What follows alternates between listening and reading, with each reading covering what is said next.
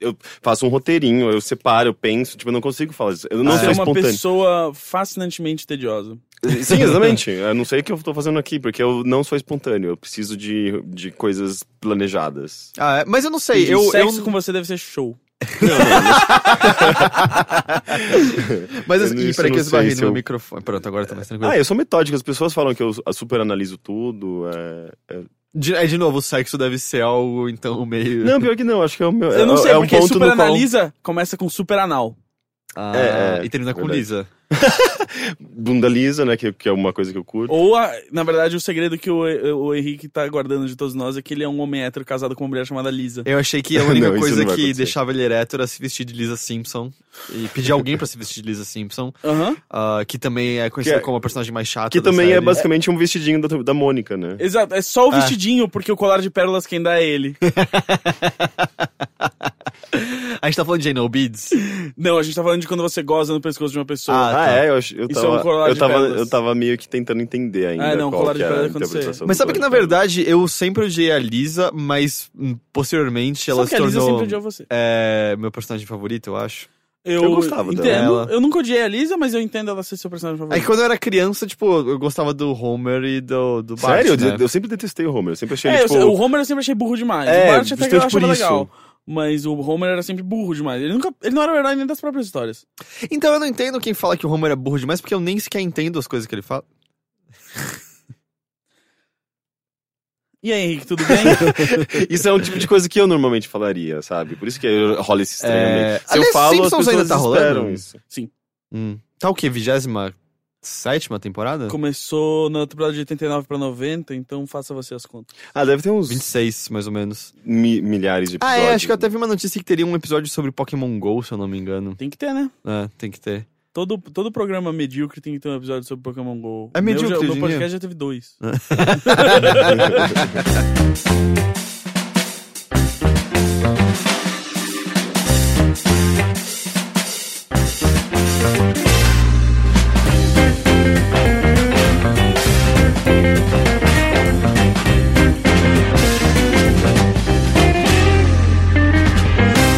mediocridade, estamos aqui com mais um Bilheteria.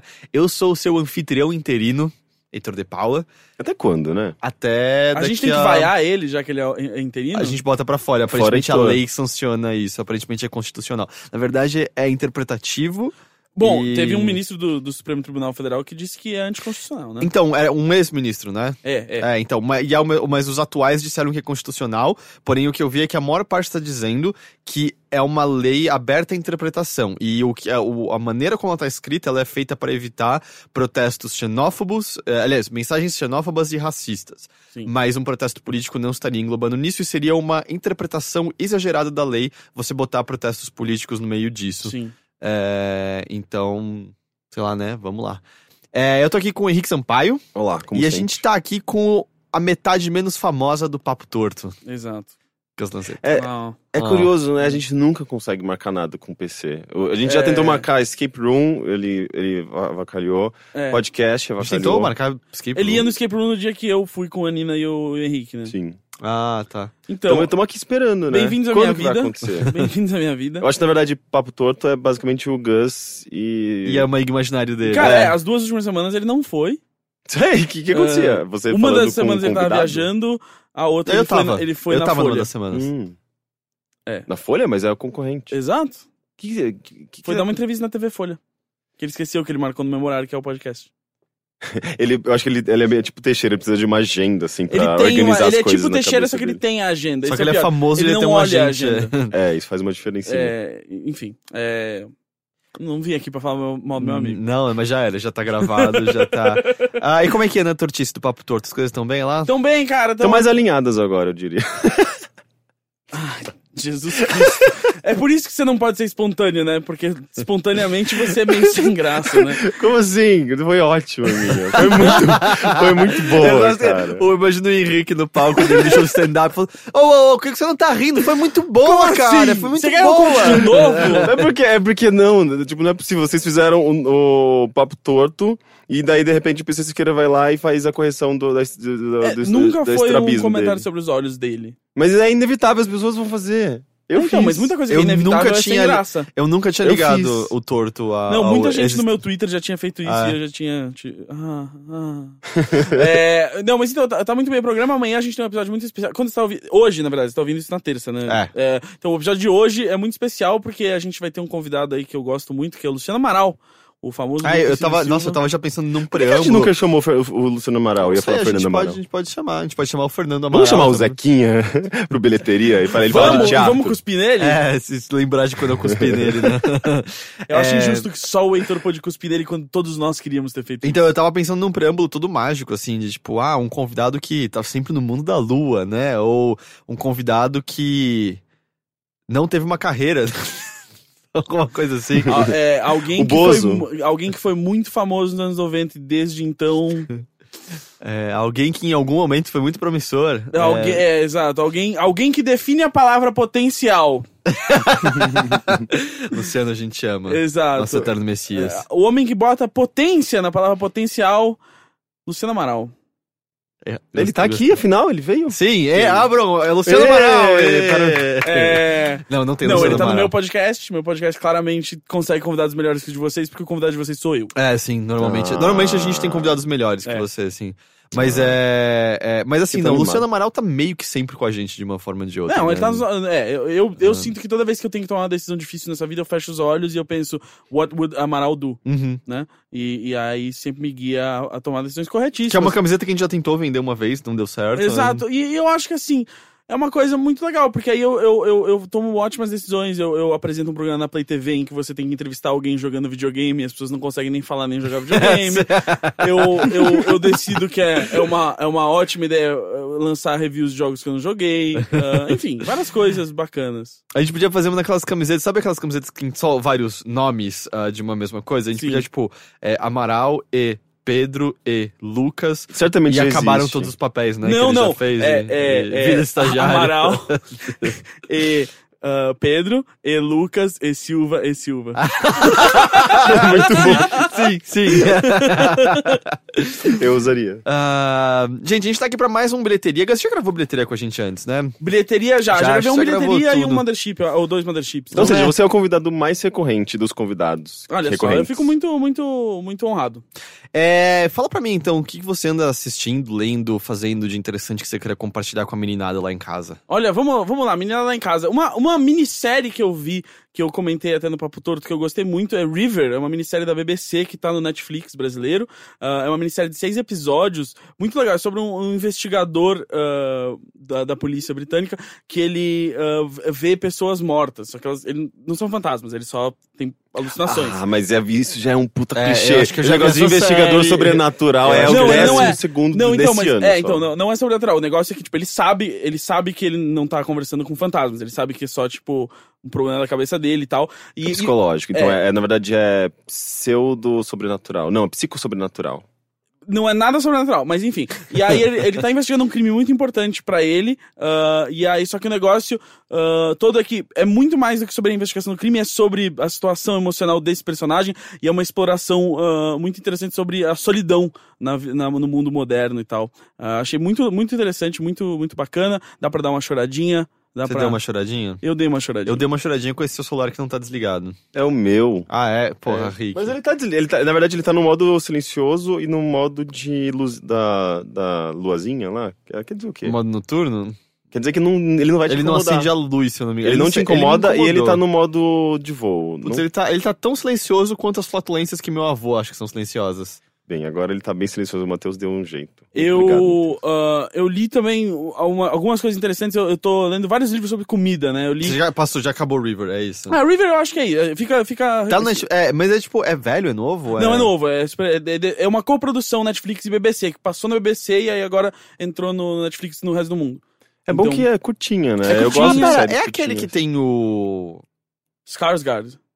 Ah, ele tá, eu gosto desse cara. Ele é, o, ele é o principal, o Stellan ah, tá. Skarsgård. Não, é o- então, é eu tava pensando em outro, eu tava pensando no que tinha o David Tennant. Não, não, não é. Não, aquilo. aquilo eu sei qual você tá Que falando. ele encontra um garoto morto. É, no- não é, não, não é. O, o- aí eu, eu, eu li vários livros sobre comida. Ah, o primeiro é a Super Upsetting Book About Sandwiches, que eu recomendo muito. Puta, é daí que veio todo o lance de sanduíche? Não, não, eu. eu, eu Ou eu, você usou como base pra você brigar não, com as eu, pessoas? eu, eu já tava tendo aquela discussão sobre sanduíche Que quando eu li discussão? esse livro. O Gus entrou numa.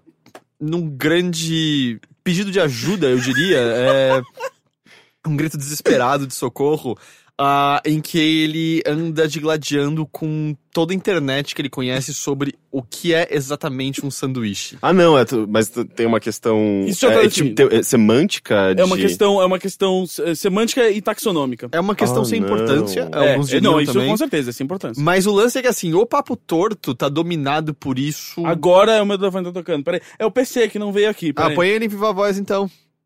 Oi, PC, eu tô gravando um podcast aqui, fala comigo. Gus, beleza? Beleza? Eu tô no meio do podcast? Tá, Sim. tá sim, dá oi pro pessoal do Overloader. Tá overloaded? É. Ô, beleza. Eu ia pedir um help pra você, mas ó, um grande abraço pra todo mundo do O overloaded. que que você precisa? Não, depois eu falo com você. Eu preciso ada- adaptar um, um capítulo do meu livro pra, pra um curta. Tá, eu, eu te ajudo então. Quando eu sair daqui eu te ligo. É, só que eu preciso disso, tipo, é a SAP, porque os caras só podem é, receber até hoje. Tudo é bem, uma adaptação, mas, mas pelo menos um escopo. tudo bem, eu, eu saindo daqui eu vou pra casa. E aí eu faço isso. Valeu. Falou. Eu não sei se isso pode pro ar. Eu acho que. é, Eu, por mim, tanto faz. É, mas então, e aí o que acontece? Isso Beijo, tá dominando o papo torto, assim, o- o- os ouvintes do Gus fogem semana após semana por conta dessa discussão. Isso não é facto, mas eu, eu imagino que isso tá acontecendo. Porque ninguém mais aguenta ouvir o Gus. É... Essa discussão, na verdade, eu preciso dizer, ela já acabou no Papo Torto. na Eu não sei, passada. quando eu, é, quando eu tava lá, ela tava existindo Não, ela acabou ainda. uma semana depois porque eu publi- publiquei um artigo no Estadão. É, então você acha que isso era o fim? Porque aquilo pra mim foi meio, tipo... Uau, Foi não o fim, tem, porque. mais o- volta. Não, porque o Júlio, na, na semana seguinte, falou: eu li seu, seu, seu texto e eu- agora eu concordo com você. O que Hum. eu não li seu texto. Então, é, mas tudo bem. Mas a discussão, na verdade, veio de uma discussão de Twitter entre o Dan Pashman e o Kenji Lopes, que são dois caras que escrevem sobre culinária que eu, que eu ah, aprecio muito. E a, e, a, e a discussão começou uns meses atrás e eu, e eu cheguei a discutir no meio. Começou com, com hot dogs, né? Depois foi pra raps. Mas enfim, eu não, não tava tentando levantar essa discussão. Não, agora é tentando- tarde. Tá, mas ao agora mesmo é tarde. tempo, tipo, eu continuo sem saber qual que é a grande Ah, bom, a grande discussão é, era sobre a definição de sanduíche, e aí eu usava como exemplo da, da minha definição ah, mais inclusiva e, e- e- e- e moderna de sanduíche, que o rap é um sanduíche. Tipo, pro Gus, qualquer coisa em volta em algo que, sei lá, não, não necessariamente só feito de trigo, mas algo que a gente defina como pão, É, é um sanduíche. exato. Um então pão rap ve- é um sanduíche. É. Faz sentido. Mas ao mesmo tempo, argumentos muito bons de Nigel Goodman diz: se eu chego num lugar e peço um sanduíche e o cara me dá um rap, eu vou ficar puto. É, mas o meu Sim, argumento... mas é porque o Mas se rap eu chego num é- lugar e é- peço um mamífero e você me dá uma baleia, O o rap, Tá o rap ele é uma. mas um- não é a primeira coisa que você pensou. É, mas se me entregasse uma baleia, eu ia ficar meio. Ok. O sanduíche ele, pode Ok. ser, ele pode ser o termo guarda-chuva. É, não, ele é, é isso que eu tô dizendo. Eu, eu tô dizendo que dentro da categoria de sanduíche existem uh, wraps, kebabs, uh, shawarma... Kebab é um É, sanduíche? né? É, ele tá envolto num É. negócio feito de pão. Exato. É verdade. Mas ao mesmo tempo, o meu ponto é mais do que. Tipo, quando eu Sabe o falo. que, quando... que tá acontecendo agora? Você tá trazendo essa discussão É, pro seu público exato, eu e eu posso- vou ser atacado no Twitter por causa de uma discussão É, que eu é, já me arroba. Gambazeta, vai lá xingar ele É, é isso que você tá fazendo isso. Então, mas o que eu, o que eu falei com você foi mais assim, cara, quando você fala sanduíche, a imagem que vem na sua cabeça não é. É o É tradicional. um pãozinho de pão. forma, talvez com uma alfacezinha no meio Sim, pão, e tal. um Eu pão, não discordo um nem um pouco disso. normal. E aí eu acho que você, tipo, ficar tanto tempo brigando por conta da semântica da palavra, na verdade é você brigar com o uso que a língua encontrou pra aquilo, entende? Tipo, eu entendo que Eu talvez entendo na, que na, tá falando. na semântica base de sanduíche ele significasse tudo isso. Não, Mas mas, a minha tipo- questão é ta- taxonômica. Eu só tô dizendo assim, eu entendo total. Eu, quando eu estiver falando assim, vamos comer um sanduíche, eu nunca vou estar te chamando pra comer um wrap. Nunca vou estar te chamando Ainda pra comer bem, um burrito. porque eu não aceitaria. Exato. Mas, o, se eu, o que eu tô dizendo aqui é que se você vai organizar uma lista assim, que comidas entram na categoria do sanduíche. Estaria no mesmo filo, é isso que tá dizendo. Exato, é que, que aí que o wrap é uma subcategoria do sanduíche. Do mesmo jeito que a pizza é teoricamente um pão, eu nunca diria, você quer um pão e te entregaria uma pizza. Caralho, mas eu ia ficar muito feliz. Assim, assim como o, o synth pop, ele é uma categoria do, do, do pop eletrônico, que é... é Eu ali. odeio todos vocês. É isso que eu Exato, acabei do de mesmo jeito que, por aqui. exemplo, o, o, o trip hop é tecnicamente música eletrônica. Mas eu nunca diria, você quer ir pra uma festa de música eletrônica se for uma festa de trip hop. Sim, é, a gente fala assim, tipo, vamos pra balada eletrônica, a gente vai lá e fala, vamos pra balada house. Não, a gente não fala isso. Mas é. A gente fala, vamos pra balada eletrônica. Exato, gente- é, não, é, então, mas é isso, porque eletrônica é muito mais perto do house. Então, tipo, você associa o house mais ao, ao, ao, ao termo guarda-chuva. ele- ele- É que nem quando alguém fala pra você, vamos usar drogas, você sabe que não é maconha. Exatamente. Qual é, afinal? É cocaína. É, n- n- é cocaína. É, É Você qualquer tem outra certeza? coisa que não seja maconha, eu Hum, acho. eu sinto que é, é- Será? É, eu acho que sim. Eu assisto um Final, eu assisto anime do Final Fantasy. Ou novo assim que como saiu. aquelas pessoas que fumam maconha, tipo, quando elas falam, tipo, você fuma, e quando a pessoa pergunta assim, sem botar cigarros do lado, você já sabe que é maconha que ela Sim, fuma. o, o, o, o Vitor Brandt, que faz show de stand-up comigo, ele, ele tem uma história que ele conta. Que ele fumou crack sem querer, Que né? é, porque um cara chegou pra ele e falou: Você quer fumar um? E ele, aham. E aí, e aí era um baseado com crack no meio. Exato, claramente a pessoa que ofereceu drogas pra ele, porque aí sim eu acho que já entra na categoria de drogas, Sim. ela não dominava a língua portuguesa de uma maneira Não, é socialmente total. aceitável. Ninguém fala você vai fumar um pra pedra, saca? É, mas. é, é, exato, assim. e- Mas é do mesmo jeito que ninguém fala assim, você usa drogas, fala de maconha. Uhum. Não, é. maconha. Porque o maconheiro, ele também tá em constante estado de negação de que maconha é uma droga. Ou, ou é, mesmo né? álcool, né? Tipo, Sim, o verdade, álcool é, também é, uma exato. droga. tudo, é, exato. tudo isso que você consome, ou tipo remédio de verdade. Sim. Que é pior Quem- ainda. mas de novo, serve, se você tem um, uma, um convidado em casa e fala assim, quer beber algo, significa algo alcoólico. Senão você vira e fala assim, quer um copo d'água. É, não, quer beber eu algo, eu posso. eu sinto que quer beber- Acho que poderia ser tipo suco. É, mas aí eu tendo a falar, você quer tomar alguma coisa? É, beber algo é algo alcoólico. É. Porque, Nossa, por exemplo, Eu não associo dessa maneira. eu, eu, eu associo mais quando as pessoas falam assim: se tem alguma coisa pra beber na sua casa, eu sei que suco não é uma resposta. Aí, eu, aí você normalmente fala assim: não, não, a gente tem que comprar. É, porque é, eu, eu associo o verbo beber mais com bebida alcoólica. Mas eu, eu entendo que a interpretação do, do, do Henrique não tá errada, porque eu acho que, que existe uma, uma, uma Acho que também depende do horário do dia, né? Que É, também, do também, também. contexto, de- É, tipo, eu- e se, é, se a pessoa começa a frase com nossa, que calor, tem alguma coisa pra beber? Ela pode ser uma limonada. Provavelmente pode ser uma limonada. Eu, pode ser uma limonada a qualquer momento. Mas Eu ao mesmo tempo, uma se- cerveja, tipo, num calor, assim, as pessoas ficam. Mas aí tem que ser fim de semana, né? de- Porque, tipo, Não, não, eu conheço. Ah, eu- eu meio-dia da uma quarta-feira você tá trabalhando, botar uma cerveja Conheço meio gente zoado. suficiente que toma uma cervejinha eu almoço. também conheço, mas eu acho zoado. É, Quer uma vai. cervejinha no almoço? Num dia de trabalho? É, pra mim ia dar contexto. sono depois. É, ok, eu não bebo cerveja, então não vou comentar. Enfim, você tava lendo livros de culinária. Su é, Super Upsetting Book About Sandwiches é muito legal. É do, do Tyler Cord. Ele tem uma, uma rede de, de restaurantes ah, em Nova York.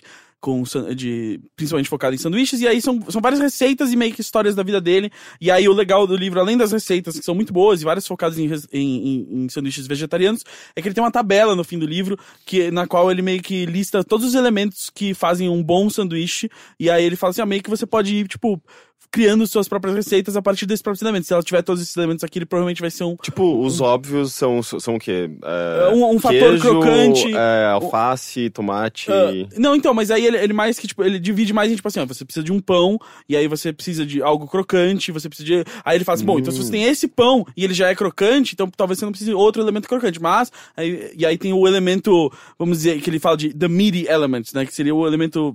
De, sei lá, de substância, que não precisa ser carne, pode ser, tipo, por exemplo, brócolis. Ele faz várias receitas em que ele usa brócolis refogado no lugar de carne e tal. Ah, en- enfim, um ótimo livro sobre sanduíches. Aí eu comecei a ler dois livros sobre comida agora também. Ah, o primeiro é Apicius. ah, Co- Confissões Íntimas, eu acho que é o nome, mas é, é basicamente uma coletânea de texto do Apicius, que era o crítico gastronômico do, do Jornal do Brasil durante os anos 80 e 90, e eles são meio que crônicas e tal, e, e- e misturados com, com críticas de restaurantes e festivais gastronômicos da, da época. Ele foi crítico até 1999. É engraçado, é legal, ah, custa 8 reais, é só e-book. Ahn, e Como, só, só me dá uma, uma, uma- noção, assim, de como são esses textos que É tipo- misturam crítica gastronômica com, com crônicas. É meio que porque ele tá misturando, assim, ah, a- o comentário dele com o restaurante com a situação do Rio de Janeiro na época e com, às vezes, a, coisas que aconteceram no dia dele e a, a história dele chegando no restaurante e tal. Ah, ahn, é, e, e chega até a ter uma, umas certas críticas políticas no meio, assim. Mas é, mais uma, é uma- é algo que você veria num blog, assim, hoje em dia. Hum. Ah, é, mas é, é bem legal. E, e aí, e aí ah, ontem, finalmente, chegou pra mim ah, uma ah, do cópia Penn Teller, né? uma cópia do, do, do descontinuado, antiquíssimo livro do Pegou Penn usado? How to Play with Your Food. É, peguei um usado na Amazon. E aí, ah, é um livro inteiro de truques pra se fazer com comida. Desde receitas bizarras a coisas que você pode fazer na mesa de jantar com, com, com comida para impressionar, Você enganar. vai abrir um canal de, de culinária? alguma eu, coisa eu assim? gravei um piloto uma vez eu, eu achei muito ruim e aí eu não. É, não aliás, com a minha namorada até. É, exato. É o problema não foi. eu me lembro disso. O problema não foi a Nina nem eu. O problema foi que, tipo. fal- Faltou, faltou ritmo e faltou, tipo, pra fazer direito, assim, com mais câmeras, com uma boa iluminação. É, porque, tipo, eu tava ajudando e, É. obviamente, eu não sou um. Não tenho nenhuma formação, nem treinamento e tal, então. E ficava muito claro, assim, porque. precisava ver- precisa haver um certo dinamismo tanto no preparo, precisa haver um- uma troca de conversa, porque existem Sim. existem alguns processos que são meio lerdos no, no É. cozimento. Então, e aí assim, a não ser que você esteja falando de um programa de televisão com a Palmeirinha que vai estar lá de Sim. tarde fazendo devagarinho, para um vídeo na internet ficava mais longo do que o necessário. É, só Além vários, disso- vários programas do GNT, você aprende a fórmula rapidinho. Além disso, tipo, a gente. Então, ainda acho que os vídeos da GNT são mais lerdos do que um do que a internet precisa. O que, eu, o que eu notei editando, assim, é que várias, várias coisas que a gente gravou explicando enquanto fazia, precisavam ter sido explicadas antes pra gente poder cortar muito mais. Ah, E aí também precisava de muito mais imagem de cobertura do que a gente tinha, porque realmente a gente só tinha o Heitor lá e uma câmera fixa. É, tipo, era uma E- câmera fixa e outro que eu tentava botar mais perto. Só que, e além disso, tipo, a gente tava sacando na hora que, puta, tem ângulos que não dá pra pegar direito o que tá acontecendo É. com a comida, porque tem a, a tigela tá pegando, a mão tá na frente. Aí, tipo, tinha a questão do microfone e tal. Então, É. tipo, ficou meio claro rapidamente porque que era mais complicado pra fazer. Talvez até as receitas que a gente pegou se- sejam um pouco mais complicadas Sim, do que sim, inicialmente.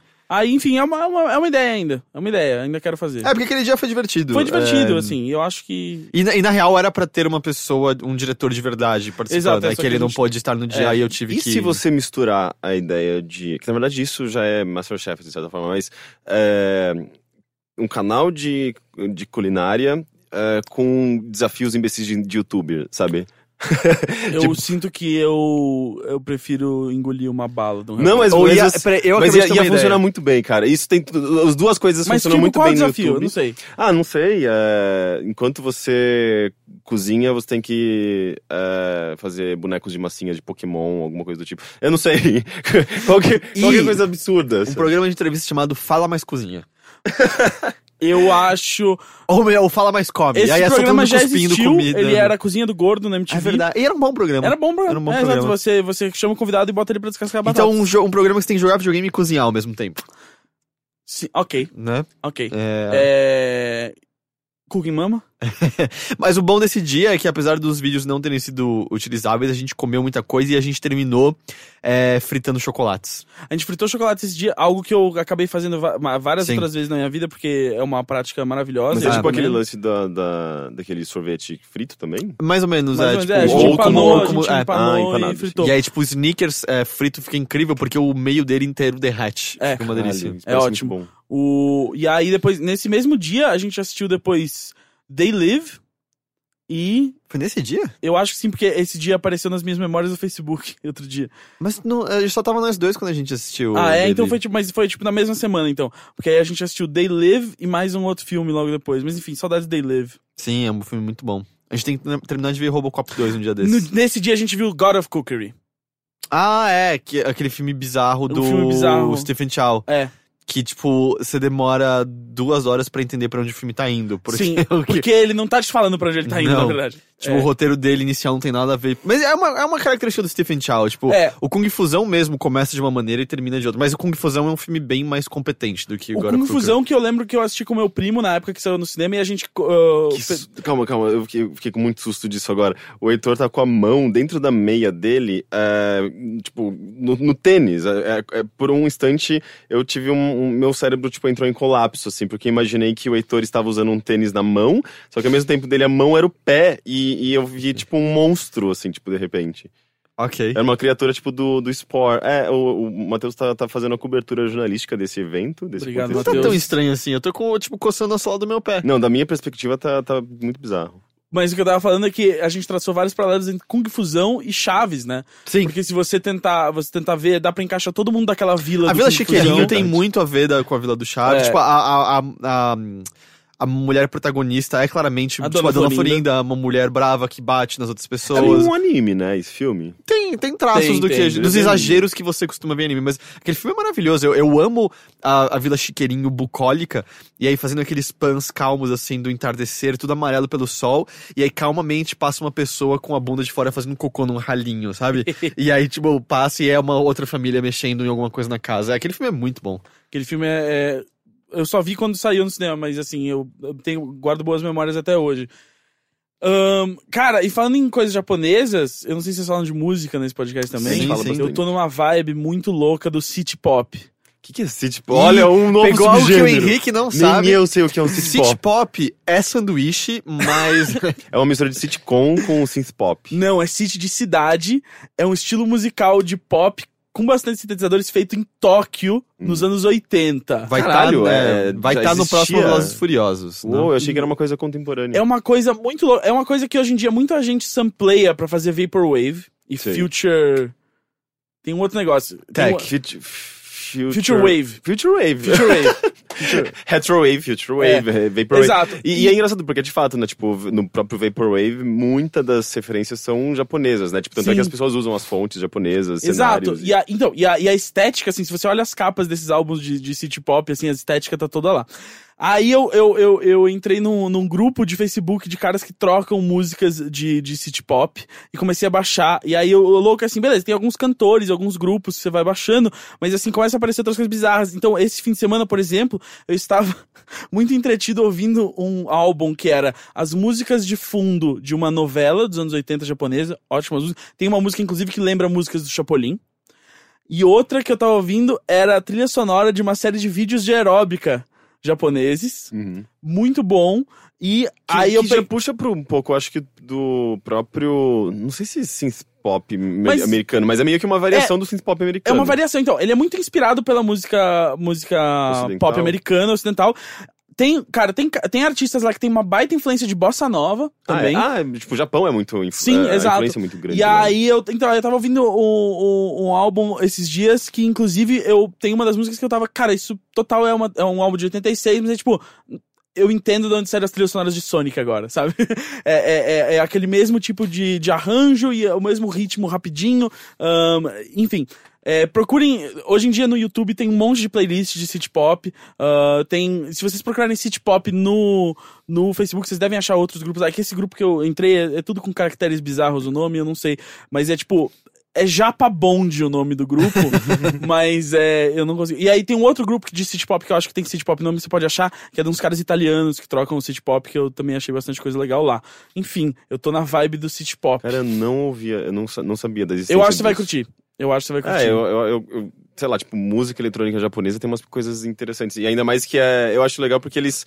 A influência é sempre de fora, é, e só que eles dão aquela, aquele tempero, né? Sim, Tipo, é, uma interpretação japonesa sobre coisas Exato. ocidentais. E é sempre muito fascinante O, isso. o, o- eu acho que eu já mostrei pro Heitor, eu tenho um álbum de, de bossa nova do que eu chamo de MPB japonesa, que é um é da Yasuko Agawa, que ela tem até uma música que ela canta em inglês a letra e o refrão é português. E o refrão ela só ela cantando Meu amor. e aí é muito legal, é muito incongruente assim a, a quantidade de influências bizarras, mas é, e é assim, e é tudo muito mais regradinho, você sente assim, que mesmo sendo uma música que tudo bem, foi feita nos anos 80, não tinha quantais, não tinha essas coisas, sente que ela é muito mais durinha, muito mais no ritmo. Ela é tipo o rock industrial do pop da MPB, assim. Caralho, coisa louca. É engraçado que, tipo, tudo isso me remete muito a Katamari Damacy, que pra mim é uma, é uma grande é, amálgama de, de, de como o Japão consegue pegar ritmos diferentes e transformar isso numa coisa japonesa, sabe? Sim. É, a interpretação japonesa para para ritmos ocidentais. E É a- aquela a ideia trilha do perdido na desse- tradução, né? Do, tipo, chega Sim. lá e alguma coisinha. Você quer tá- tentar de novo? Não, perdido na Encontros e desencontros? Não, aí que tá, eu não tô traduzindo o nome do filme. Eu- É, tipo, encontros Ah, e desencontros. falando É, não, não. A tradução do nome do filme é uma tradução muito ruim, porque Lost in Translation serve de maneira dupla, que é ele perdido no fato de não falar E japonês, foi perdido mas a maneira como ele retrata a cultura japonesa com as várias coisas que parecem ter sido perdidas na tradução quando transpostas pra Sim. lá. Uhum. E aí você tá falando, tipo, a ideia das coisas que chegam lá e parece, tipo, você entende o que é, mas parece que alguma coisinha foi perdida na tradução, mas isso que dá essa característica específica interessante. De você é, não, não compreender logo de cara também, né? Quer Tipo, você tentar de novo agora?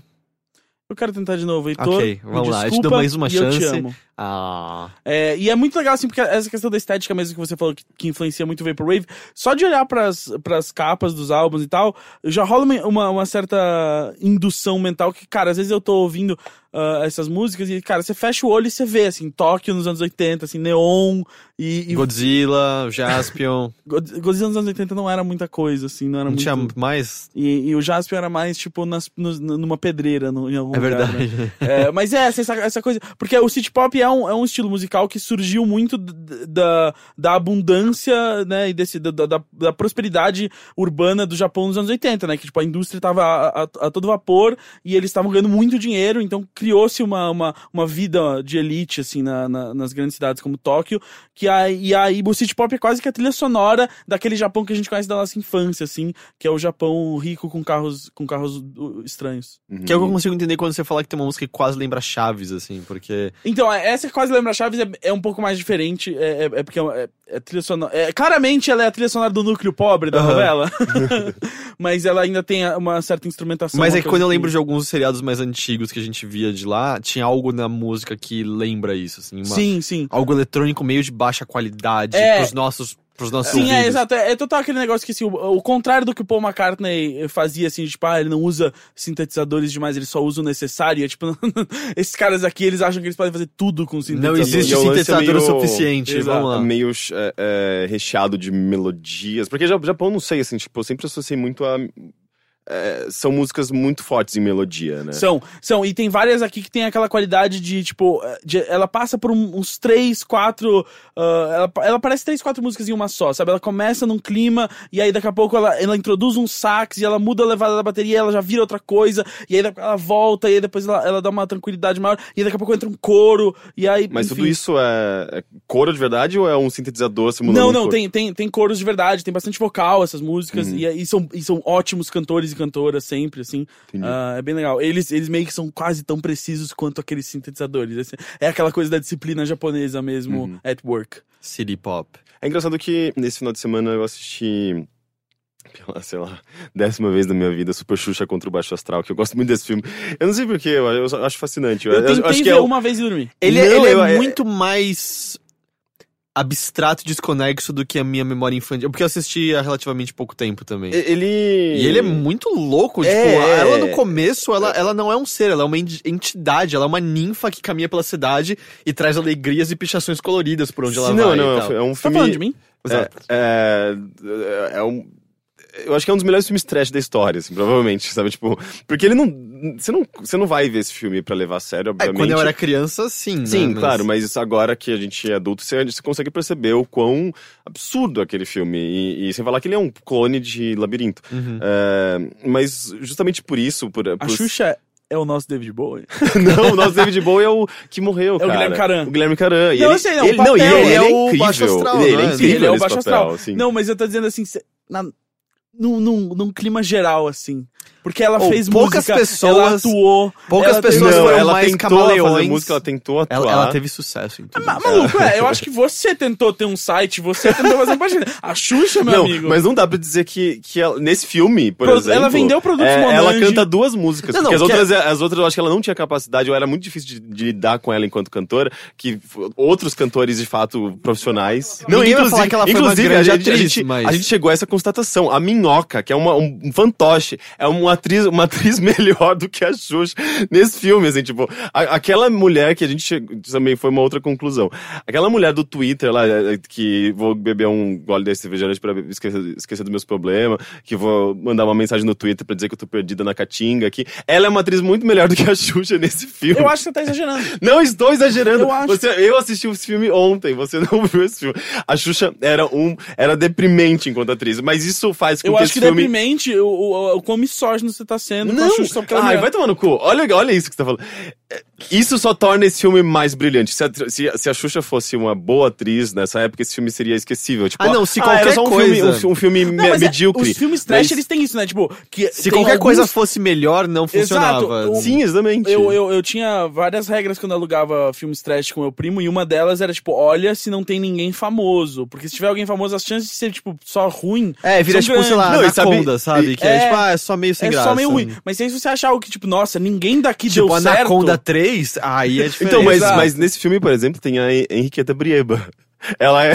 Quem é mano, Henriqueta Bria? é- é uma- Henriqueta, é uma aliás, atriz- Puta nome de família real, né? é, é, É uma, verdade. é uma atriz é, fodona do teatro, assim, dos anos 80. Ah, coisa de família real, né? É, mas ela é a tartaruga do filme, uma hora que, tipo, a Xuxa encontra uma tartaruga, conversa por cinco minutos e vai embora. É Quantos tipo, nós a, a lógica. tartaruga da Xuxa em algum momento, né? É a, a estrutura de Alice no País das Maravilhas, É, basicamente. não, e o né? que eu lembro que me espantou muito desse filme A é. estrutura de Alice nos Países das Maravilhas é a estrutura de um road movie, né? Essa É uma, é, é, na tipo verdade, é uma ausência de estrutura, porque é um salto aleatório de cena em cena. Exato, é, tipo, não, tem, não tem muito arcos, né? Você tem cenas. Ah, e aí eu lembro que me dava muita aflição no, no- quando eu reassisti isso, já faz uns ah, cinco anos essa altura.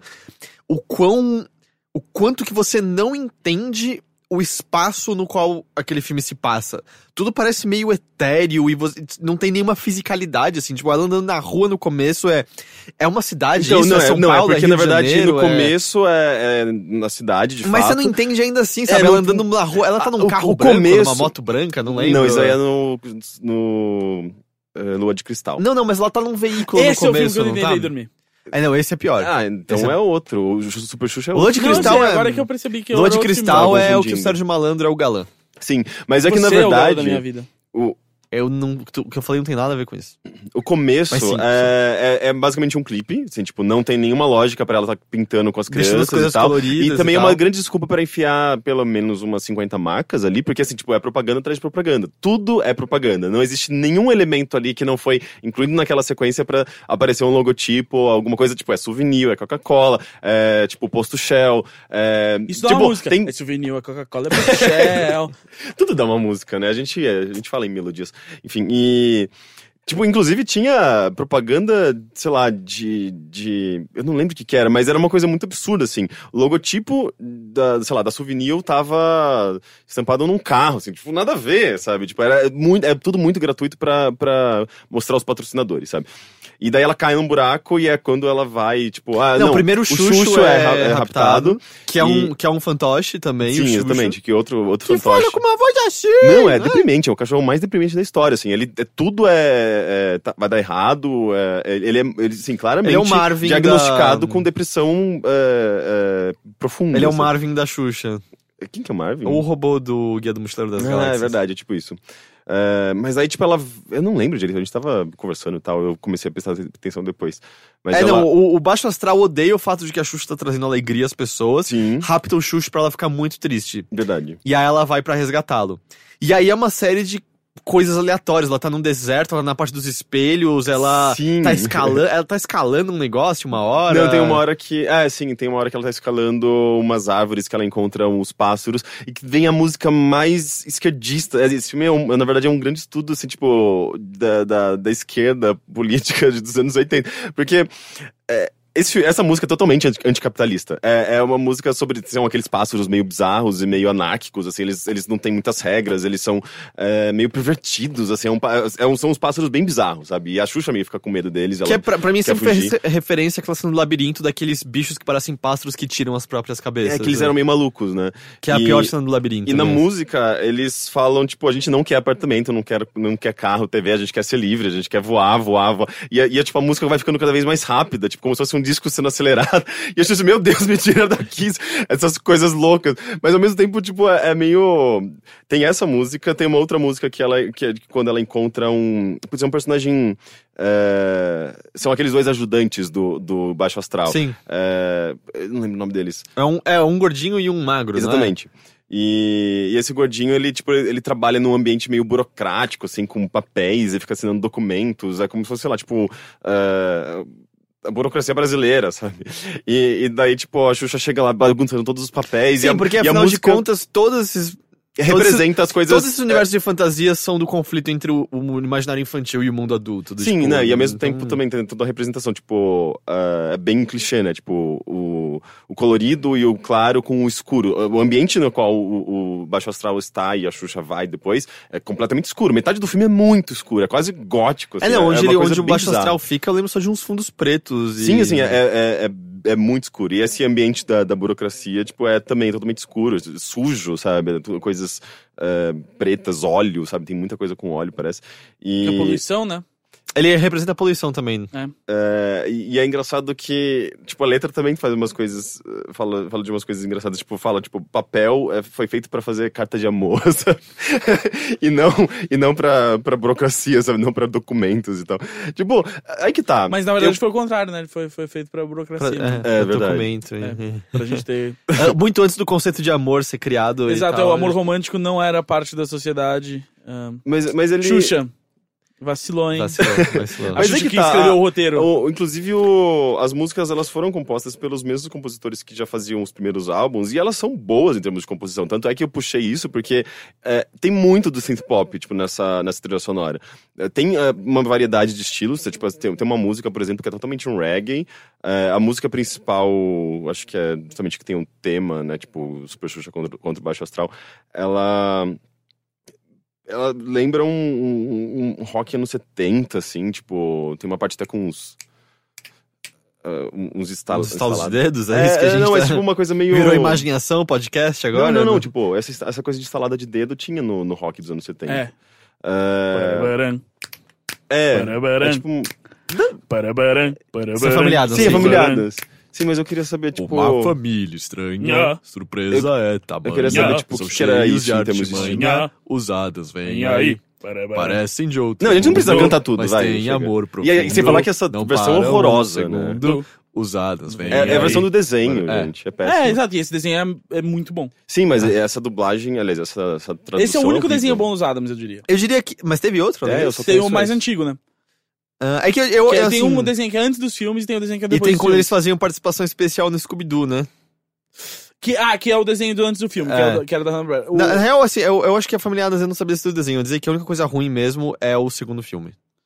Não, eu gosto do segundo filme. É? Eu não Você gosto gosta? do terceiro filme, The Adams Family Tem um Reunion, terceiro filme? com outros atores, né, cara? Eu sinto que a gente já teve essa conversa e eu me espantei igualmente. Sim, e quando- aí o, o ator do Lurch é o mesmo ator que faz o Lurch no, ter- no segundo seriado, no, no, no segundo seriado, que foi um seriado que rolou no começo dos anos 2000 na Fox Kids. Ah, é, era ruim, era ruim. Era muito ruim. Era ruim. Tudo isso você esquece. Aí, Mas o seriado em preto e branco é, pra época é o ok. seriado era ok na época, mas e os filmes são ótimos, os dois, eu revi recentemente. O primeiro é incrível, o primeiro é maravilhoso. O- e o- como sempre, Mortícia e Gomes, melhor casal da história dos Mortícia e Gomes casais. são é. o melhor casal e, e- não, mas eu, eu revi o, o segundo também recentemente. Eu, eu tinha uma- um certo ranço com ele por causa da, da, da- da- do plot todo da daquela da noiva do, do tio Chico, mas eu, eu revi, eu falei, não, esse filme continua, ele funciona. É, é, tudo que eu, que eu lembrava que me incomodava dele dura muito menos do que eu, do que eu, do que eu lembrava. Porque o curioso, pelo menos o primeiro, é um filme muito mais de sketches do que de um roteiro contínuo. Sim, e já o segundo, então, e o segundo funciona de uma certa maneira interessante por causa, porque ele não é isso, porque ele é muito tipo é, pega os principais e agora, tipo, uh, e agora isso, ó, tira a mansão, tira tudo, e, e agora eles, eles têm que ser confrontados pela sociedade moderna, e aí ao mesmo tempo as crianças estão no, no acampamento sendo confrontadas por crianças, né? Que é a mesma coisa que acontece no Monsters 2. Eu nunca, eu, tipo, eu já vi um dos filmes dos Monsters, É, mas... a seriado do Monsters, se eu não me engano, é mais antigo que Família Adams. Sim, sim, mas o.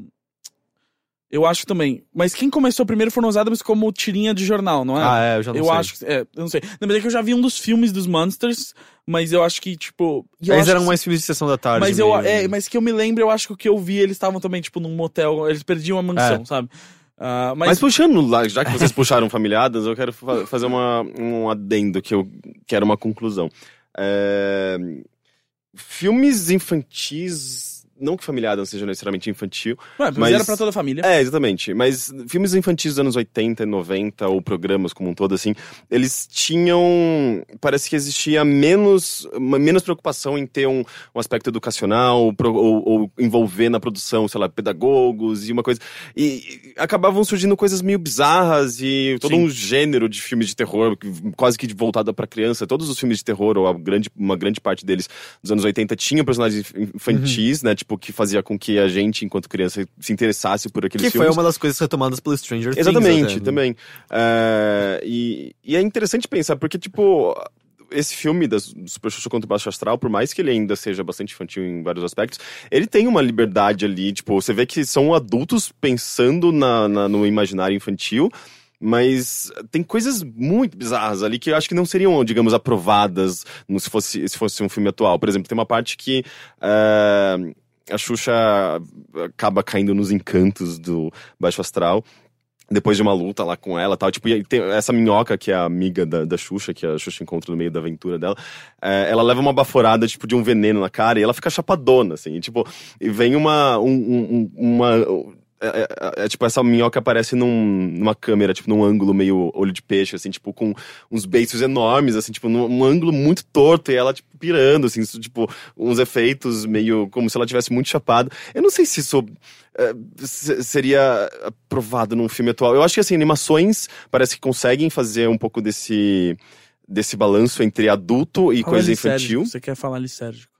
Lisérgico, exatamente. Mas é, é ao mesmo tempo não Mas- é tipo mas de coisa tem muita coisa- influência, sabe? Você entende que ela tá alterada, que ela então, tá... exatamente, mas sim. Mas eh, tem coisas que são ou são muito infantis, eh, ou acabam. eh, sei lá, eu acho que filmes em geral acabam apelando pra esse público como um todo, sabe? Mas ainda assim eles são muito fofinhos e muito, muito bonitinhos normalmente. Eu não Eu sei não sei, dizer esse- o que, como são filmes infantis. Eu sei, tipo, a Pixar ainda faz filmes infantis, mas eu não sei dizer que, que são filmes infantis hoje em dia. Não, Então, mas é- eu é- acho que é- isso que o Henrique tá falando, eu acho que se vê presente hoje em dia no, em alguns desenhos infantis, assim, eu diria, que estão menos preocupados em, em- em ser coerentes e, ou, ou- ou educacionais. É, eu acho que eu diria, sei lá, Uncle Grandpa, o Regular Show, são coisas assim. ah, Que tem, eu acho que me remetem ao mesmo, a esse mesmo sentimento de, de, de aventura anárquica, sem muito. Sem, sem A muita gente não tem nada que a gente quer ensinar aqui, Exato, é, porque eu sinto que, beleza, se você for ver, tipo, Adventure Time ou, ou, ou- ou Steven Universe e tal, tem mais mensagens ali e tal, mas só que eu acho que uma coisa, tipo, ah, Uncle Grandpa ah, e, e Regular Show são, são exemplos aí de, tipo, ah, é mais, é mais é, bizarro só, porque você precisa ter algumas coisas que são só, tipo, estranhas e divertidas. Sim. Mas é, eu acho que, que tinha isso. E é interessante, na verdade, porque a- aqui a gente não tinha um sistema de classificação pra cinema, né? E, e lá fora, várias das comédias que saíam ainda era lucrativo você ter eh, eh, comédias que eram R-rated, né? Que era pro público adulto, ah, porque ainda as pessoas iam ao cinema o suficiente que isso era lucrativo. Só que quando essas comédias chegavam aqui, no cinema, um, elas não tinham classificação etária. E dois, a maioria das pessoas, na verdade, viam na Globo, saca? E aí a gente tinha muito filme que passava na sessão da tarde que teve uma classificação R ou, ou PG-13 lá fora, que era pra adolescentes e adultos, mas que aqui passava, tipo, na TV e a gente tinha acesso, assim. Uhum. Então eu acho que também tem isso, assim. Acho É, que a nossa que- cultura brasileira, quando, olhando pra filmes de Hollywood, tem isso, assim. Não eram de- necessariamente filmes infantis, mas a gente não tinha essa restrição, não existia essa noção de que, ah, isso era um filme não muito adequado pra criança. Exato. É, e- quantos filmes que eram que parecia na televisão, ah, uma aventurinha pra criança, e aí tinha tipo uns peitos gratuitos do nada, Exato. sabe? E assim, ao mesmo tempo tinha essa confusão entre as coisas, sabe? O, o, o Rambo, o primeiro lá, o, o First Blood. Mas mesmo lá fora, e, tipo, o Exato, Rambo virou não, desenho animado é, e tinha é, é, bonequinho. é, né? tipo, o primeiro é um drama psicológico sobre um, sobre um, um, Um veterano guerra. do, do Vietnã. E o cara, tipo, e os caras usam o segundo e terceiro filme pra transformar em algo que eles podiam transformar numa linha de bonecos e. e, e e um desenho animado, e, ou até mesmo o Alien, o oitavo passageiro, que não teve, que, que não teve uma continuações que necessariamente tornaram ele mais brando, mas, sabe, o primeiro filme ia ter uma, uma, uma coleção de bonequinhos. que Ou mesmo o. Robocop, tipo, a gente viu o 2 assim. Tipo, um já é super violento. O É. 2 eles mudam a armadura claramente pra ficar mais bonito mais, pra e mais criança. coloridinha. E um dos vilões é uma criança, né? É. É, que é pra justamente ter alguma Que foi, e, a- e é uma ali. coisa que colocou um Rambo. A partir do segundo aí veio o, o desenho animado e veio, e veio a- a- muita coisa focada pra criança. Mas o primeiro filme era algo que, tipo, a gente assistiu pequeno, mas é, cara, é claramente um filme pra adultos. Mas, nunca ah, assisti não, o Rambo. cara roubou, então foda-se, é pra criança. O primeiro Rambo é muito bom, É, mesmo, de nunca- verdade. é, o eu 2 é nunca- legal eu- também, mas é que o primeiro. Tipo, o 2 é um filme de ação legal, mas abaixo da média quando você compara com o Duro de Matar. É, é eu já sabia que eu era gay desde criança. Eu, não- eu detestava, tipo, Rambo, Duro de Matar, ou. Duro de Robo- Matar é dos Robocop. no- eu, eu, eu tinha, tinha vida. medo, mas ao mesmo tempo, tipo, tinha os meus amigos que Eu gostavam. sinto que eu gostava Eu- disso por, por ser hétero. Mas eram, eram mas personagens. você não sabe, né? É, Então, mas eram personagens Nunca que apelavam Do alto aí do seu pro... privilégio. apelavam pro, pro, pro- aquele eram tipo o protagonista clássico é, homem hétero forte sabe com valores masculinos não sei o quê e, É, eu então, não, não me e o legal é que prime- é que o primeiro filme do Rambo, que é o First Blood, que aqui é Rambo, Eu não sei se já veio como Rambo aqui. é, enfim, o, o primeiro filme é não é meio uma coisa de matar? sobre, talvez, máquina de matar Não, é.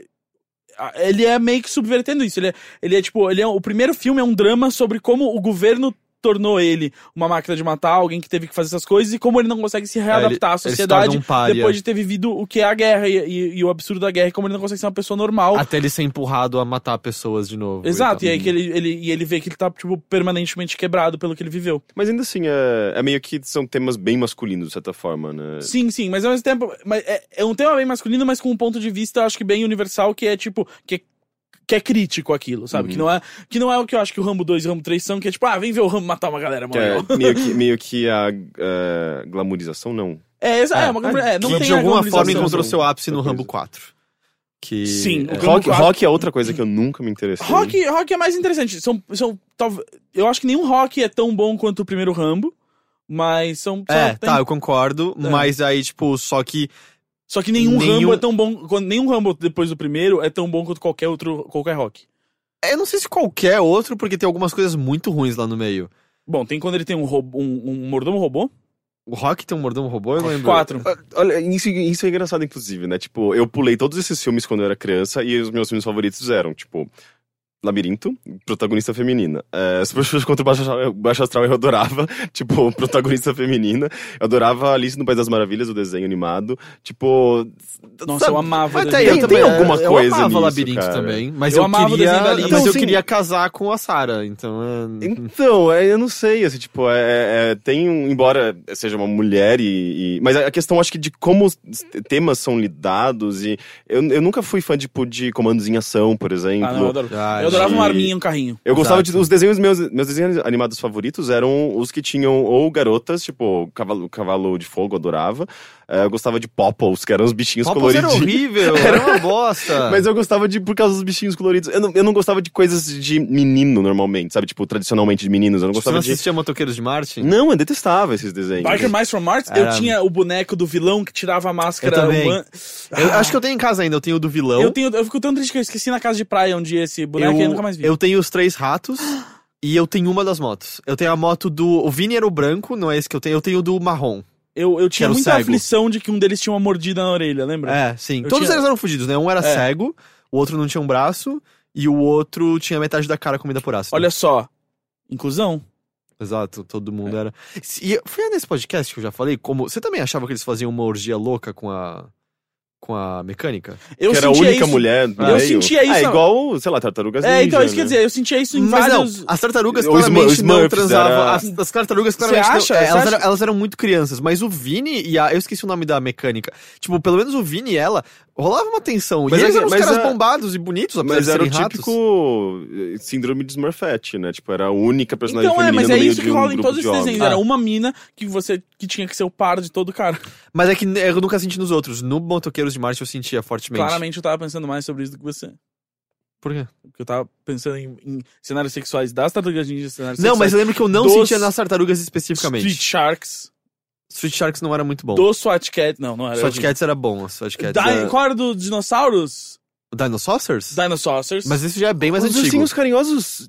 Ah, havia Tinha- sexo entre todos eles. Não, não, menos tinha, tinha personagem Tinha crianças. Tinha, tinha crianças crianças. humanas. Do Sim, não. orfanato, não, Não, era? e não, uma- não, não. Tinha, tinha as crianças humanas, mas E também tinha os bebês e um era, um era uma ursinha. Então, e quer dizer que todos eles são A maior homens? parte era homens, é. Sim. Isso é muito estranho, né? Não, não é muito É, estranho. é- é melhor Peraí, você pensar tá que eles que, tipo, eram... tem vários ursos no lugar, a maioria deles homens, isso é estranho pra você e não mais uma quinta-feira? Não, eu, eu adorava também, mas, mas é, é, sei lá, na minha cabeça, eu acho que eles, eles eram unissex, sabe? Eu. Eles não, não tinham, à cabeça sexo, agora? sexo definido, Não sabe? tinha meio que Deus no...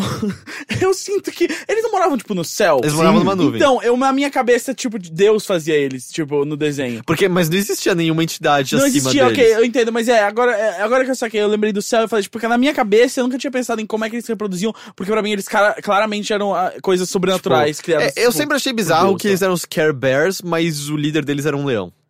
Exato. Era o líder, o leão? Ele era o mais É, sábio Era o ali. líder, era o leão, e aí saca só.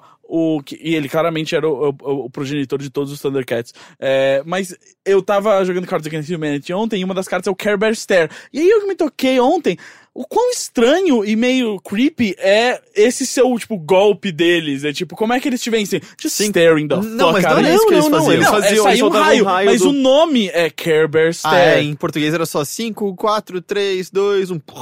É, então, mas no original é Care Bear Stare, aquilo que eles fazem com a barriga. É, não parece. Não parece. e saía tipo o arco-íris. Saía o de, arco-íris. de gente redonda com a barriga estranha que te dá medo. Você vai falar de você mesmo?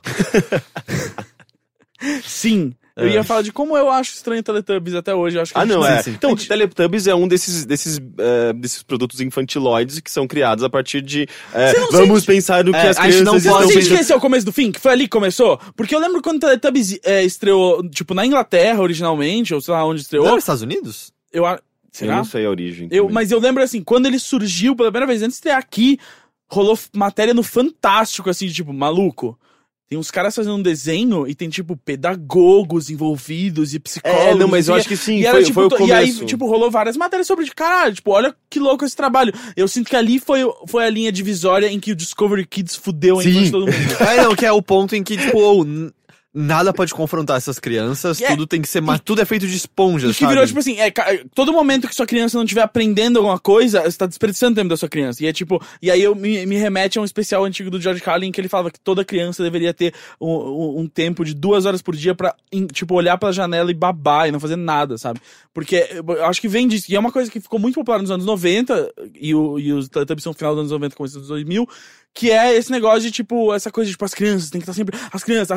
E aí, tipo, e aí tem que fazer natação, e fazer teatro, e fazer música, e fazer isso, blá blá. E aí eu sinto que o Teletubbies foi, tipo, a, a, a- industrialização disso. Tipo, você não quer ter tempo de ter que, tipo, você ir atrás de como educar a sua criança, né? A televisão vai fazer isso por você Mas agora. assim, havia programas educativos infantis, Sim. tipo Ratimbum, Mas tinha um- Mas eles, eles é, não eram tão. Eu acho que infantiloides. essa É, questão. não, é, não- tinha bom, não coisas, sei, né? tinha Tinha um- coisas estranhas. É, no mas Não, é, tinha um não, e- quadro e assim- que era uma garota com uma mão fazendo uma minhoquinha faz Não, não, mas as produções da TV Cultura, a produção da TV era Cultura- bem imbecilóide. A produção da TV Cultura era imbecilóide e, educa- e educacional, mas tudo bem, porque passava a- a Castelo Ratimbum e aí depois ia lá e passava, tipo, Tintim. Família e, Twist. É, Babar e umas outras coisas que era só, tipo, ah, foda-se, é só umas histórias aí, meu. Babar era meio educativo, não era? Não. Não? Não, a não ser que você precisa aprender a como ser Eu- eu membro era da racista, aristocracia. né? Eu Era meio aprendi a racista. como matar um Era elefante. racista contra quem? Contra os, Os rinocerontes. rinocerontes. Eu não Babar lembro. era O Babar era um, era um elefante, né? Ele era um elefante. Eu, não, eu não É. lembro que outras coisas tinha do Babar. Ah, quando, depois que ele já tava adulto e virava rei, o reino dos rinocerontes era o reino vilão, tipo, o oposto a ele. É... não- Babar teve um fim? Eles- Tomara, né? é. Tomara, tomara que tenha um último episódio É, ele virou- a cabeça dele montada na Exato, parede. ele no virou um anel de alguém. é. Ele virou, ele virou um- esse piano que a gente vê aqui na. É, mas, Mas eu acho sim, que né? era uma época que se tinha menos. eh, Tipo, menos Power regras. Rangers, saca? Power Ranger não ensinava nada pra ninguém, de vez em Não, eu quando. tô- a gente continua tendo desenhos Às vezes que, eles, que são só ah, sobre que às vezes eles entretenimento. apareciam no fim e falavam alguma coisa? Tipo, se um estranho tocar no seu pênis, avise alguém. Power Rangers É, não isso- fazia isso. isso. Era, isso era moralista. Não, o não, He-Man não. fazia isso. Isso era o He- He- He-Man. Não, mas acontecia isso. É, eu tem, não tem lembro alguns episódios do Power de... Rangers, eu não lembro. Eu lembro, tipo, o He-Man, só que o He-Man era além de coisas do tipo, não fale com estranhos, era vamos aprender a maneira correta de levantar uma caixa, sabe? É, o He-Man agachando e levantando uma É, caixa. E aí, Power Rangers também tinha aquela parada de meio que, tipo, deles serem fitness, né? Esse era Sim, o é. bagulho. Era tipo, ah, olha, talvez você ache legal Mas isso era normal pra esses vários, tipo, comandos em ação, todos é tipo, e agora você sabe, saber é metade, da, batalha. Metade da batalha. Não sei porque me pareceu um bom nome de restaurante. Ah, é? É. Metade, primeiro você vem, você come, depois você vence seus amigos. E além de tipo, uma coisa, por um tipo, por um- punhado de dólares. Esses- Esses nomes estranhos, né? Tipo, É. de, de restaurante. Além de um- coisas eu comeria como... no- por, um punhado de dólares. Dizendo, eu sinto que eles têm nhoque. é, além de coisas como o Capitão Planeta, né, que aí já são só... É, aí é super preachy, Você né? lembra do cap- episódio do Capitão Planeta sobre HIV? Não. Eu acho que você já falou. Eu acho que É, você é, meio fixado também com esse acho. episódio. Aí não, também é que, que é que ele é um dos episódios mais bizarros de todos, mas eu já falei, eu não vou repetir, então. Eu li uma história esses dias sobre um cara que decidiu ah, criar vários episódios fictícios de desenhos animados e inserir eles em artigos. Ele começou pré-Wikipedia, era num site que era sobre, sobre TV, era um site que eu li, que eu esqueci o nome até, que era um site que basicamente era isso, tipo, tinha os seriados e aí você podia ver listas de episódios e o resumo dos episódios, era tipo, esses sites que existiam compilando informações de tudo antes da Wikipedia meio que centralizar. E ele, esse cara começou a fazer, tipo, criar episódios lá, tipo, episódios que não existiram, nunca passaram, de vários, vários seriados e, e desenhos. E aí, apa- eventualmente a Wikipedia começou a ser feita, as pessoas começaram a usar esses sites de fonte e começaram a copiar. E aí era só o cara falando sobre como até hoje ele vê em fóruns pessoas comentando de tipo, ah, eu lembro muito desse episódio, E eu era gostava. nem e coisas que nunca existiram. Então eu acho que tipo Street Sharks era um dos. do- dos, dos é, é, é uma das. É, é a principal. Ah, Ele mas criou- o Sharks existia. Sim, não, mas ele criou vários Ah, episódios, tá. inclusive, se eu não me engano, uma temporada inteira. Que Porque não ele durou pouco tempo, né? É. Não, mas o do HIV eu assisti, com Não, certeza. não, eu sei, mas é que aí isso me lembrou dessa coisa, que aí ele criou, tipo, vários resumos de episódios e, e episódios cada vez mais bizarros, e ele foi criando o resumo desses episódios, e as pessoas até hoje juram que viram esses episódios. É, eu, eu, eu tinha uma, uma mania de fazer uma coisa meio, meio parecida que. Eu, eu comprava aquelas revistinhas herói, sabe? Sim. Do Forastieri. Eu também. né? Sim, que eram todas baseadas em rumores e seja lá qualquer Olha, site. até hoje sei, eu tenho é, as eu minhas lembro, heróis eu não lá li falando direito. que, que Alien vs Predador ia ser amanhã. Enfim, e eu, eu gostava, tipo, de ver os desenhos antigos que, sei lá, tipo, é, não passavam na- mais na TV, mas eles faziam algumas matérias, tipo, coisas meio. nostalgia da época. Nossa, né? uma Tipo, das que eu tenho. As velharias anos 70. Uma que eu Era tenho... contigo da gente, né? Porque tipo, o Shun vai usar uma corrente de ar. Assim, Então, mas eu, pula, eu pulava Cavaleiros do Zodíaco, eu ia pra todo o resto, assim, tipo, eu gostava de ver as coisas meio obscuras, desenhos obscuros que eu não conhecia. É, então eu gostava, por exemplo, uma das que eu mais gosto é que tem vários Super Sentai, Aham. inclusive os que viraram Power Rangers, mas era muito legal pra mim ver os designs de fantasias de seriados que a gente nunca tinha Sim, visto. sim. Eu falava, nossa, olha esses Super Sentais loucos, diferentes e tal. Adorava, adorava. Então, e eu pegava tudo isso e eu meio que monta, eu, tipo, foi quando eu ganhei computador e tal, daí eu entrava no Word, sabe, tipo, ou, ou qualquer editor de texto, e começava a montar, tipo, a programação do meu canal de TV, que eu imaginava que eu tinha um canal de TV. Eu fazia, tipo, basicamente um, um, um, um, um Tycoon, só que sem um jogo, sabe? Sim. Tipo, eu me divertia com uma folha de papel em branco. eu fazia, eu fazia isso. Não, e era maravilhoso, porque eu pegava todas as minhas revistinhas, falava, ah, esse programa parece legal. Então esse programa vai passar das 7 da manhã às 8 da manhã. e eu ia montando toda a planilha. O Henrique brincava de digitar a Monete lá. Não, então, o- é exato, mas o que eu fazia nessa época, eu cortava páginas de revistas que eu gostava e separava, e eu grampeava, eu editava minhas próprias revistas, saca? Uau, que Eu, legal. eu, eu, eu, eu pegava, tipo, ah, esse, eu gostei dessa, dessa foto aqui, eu gostei desse texto aqui, disso aqui, e eu, eu juntava e grampeava e era a minha revista, cara. Era meio tipo, como fazer uma revista antes do Photoshop. Cara, eu né? acabei de lembrar isso. Lembra que a, a NET publicou uma revista que chamava Monet? Monet. Mas. A Monet ainda existe, eu acho. Ah, é, mas é porque eu lembro que, tipo. É que antes havia ela um- se chamava Monet, ela era Ela só, chamava, tipo, tipo, era, era o guia só. Então, mas é que eu lembro que quando surgiu. É, eu, meu, eu falei, tenho um "Pera, amigo que inclusive Pera, era não é editor dessa possível que eles acham que Monet se fala Monete. E aí eu lembro que na época tinham vários atendentes do telefone que falavam da revista Monete. É Eu Mentira, porque é. o, meu, o, meu amigo, Júnior Ferraro, ele foi editor dessa revista.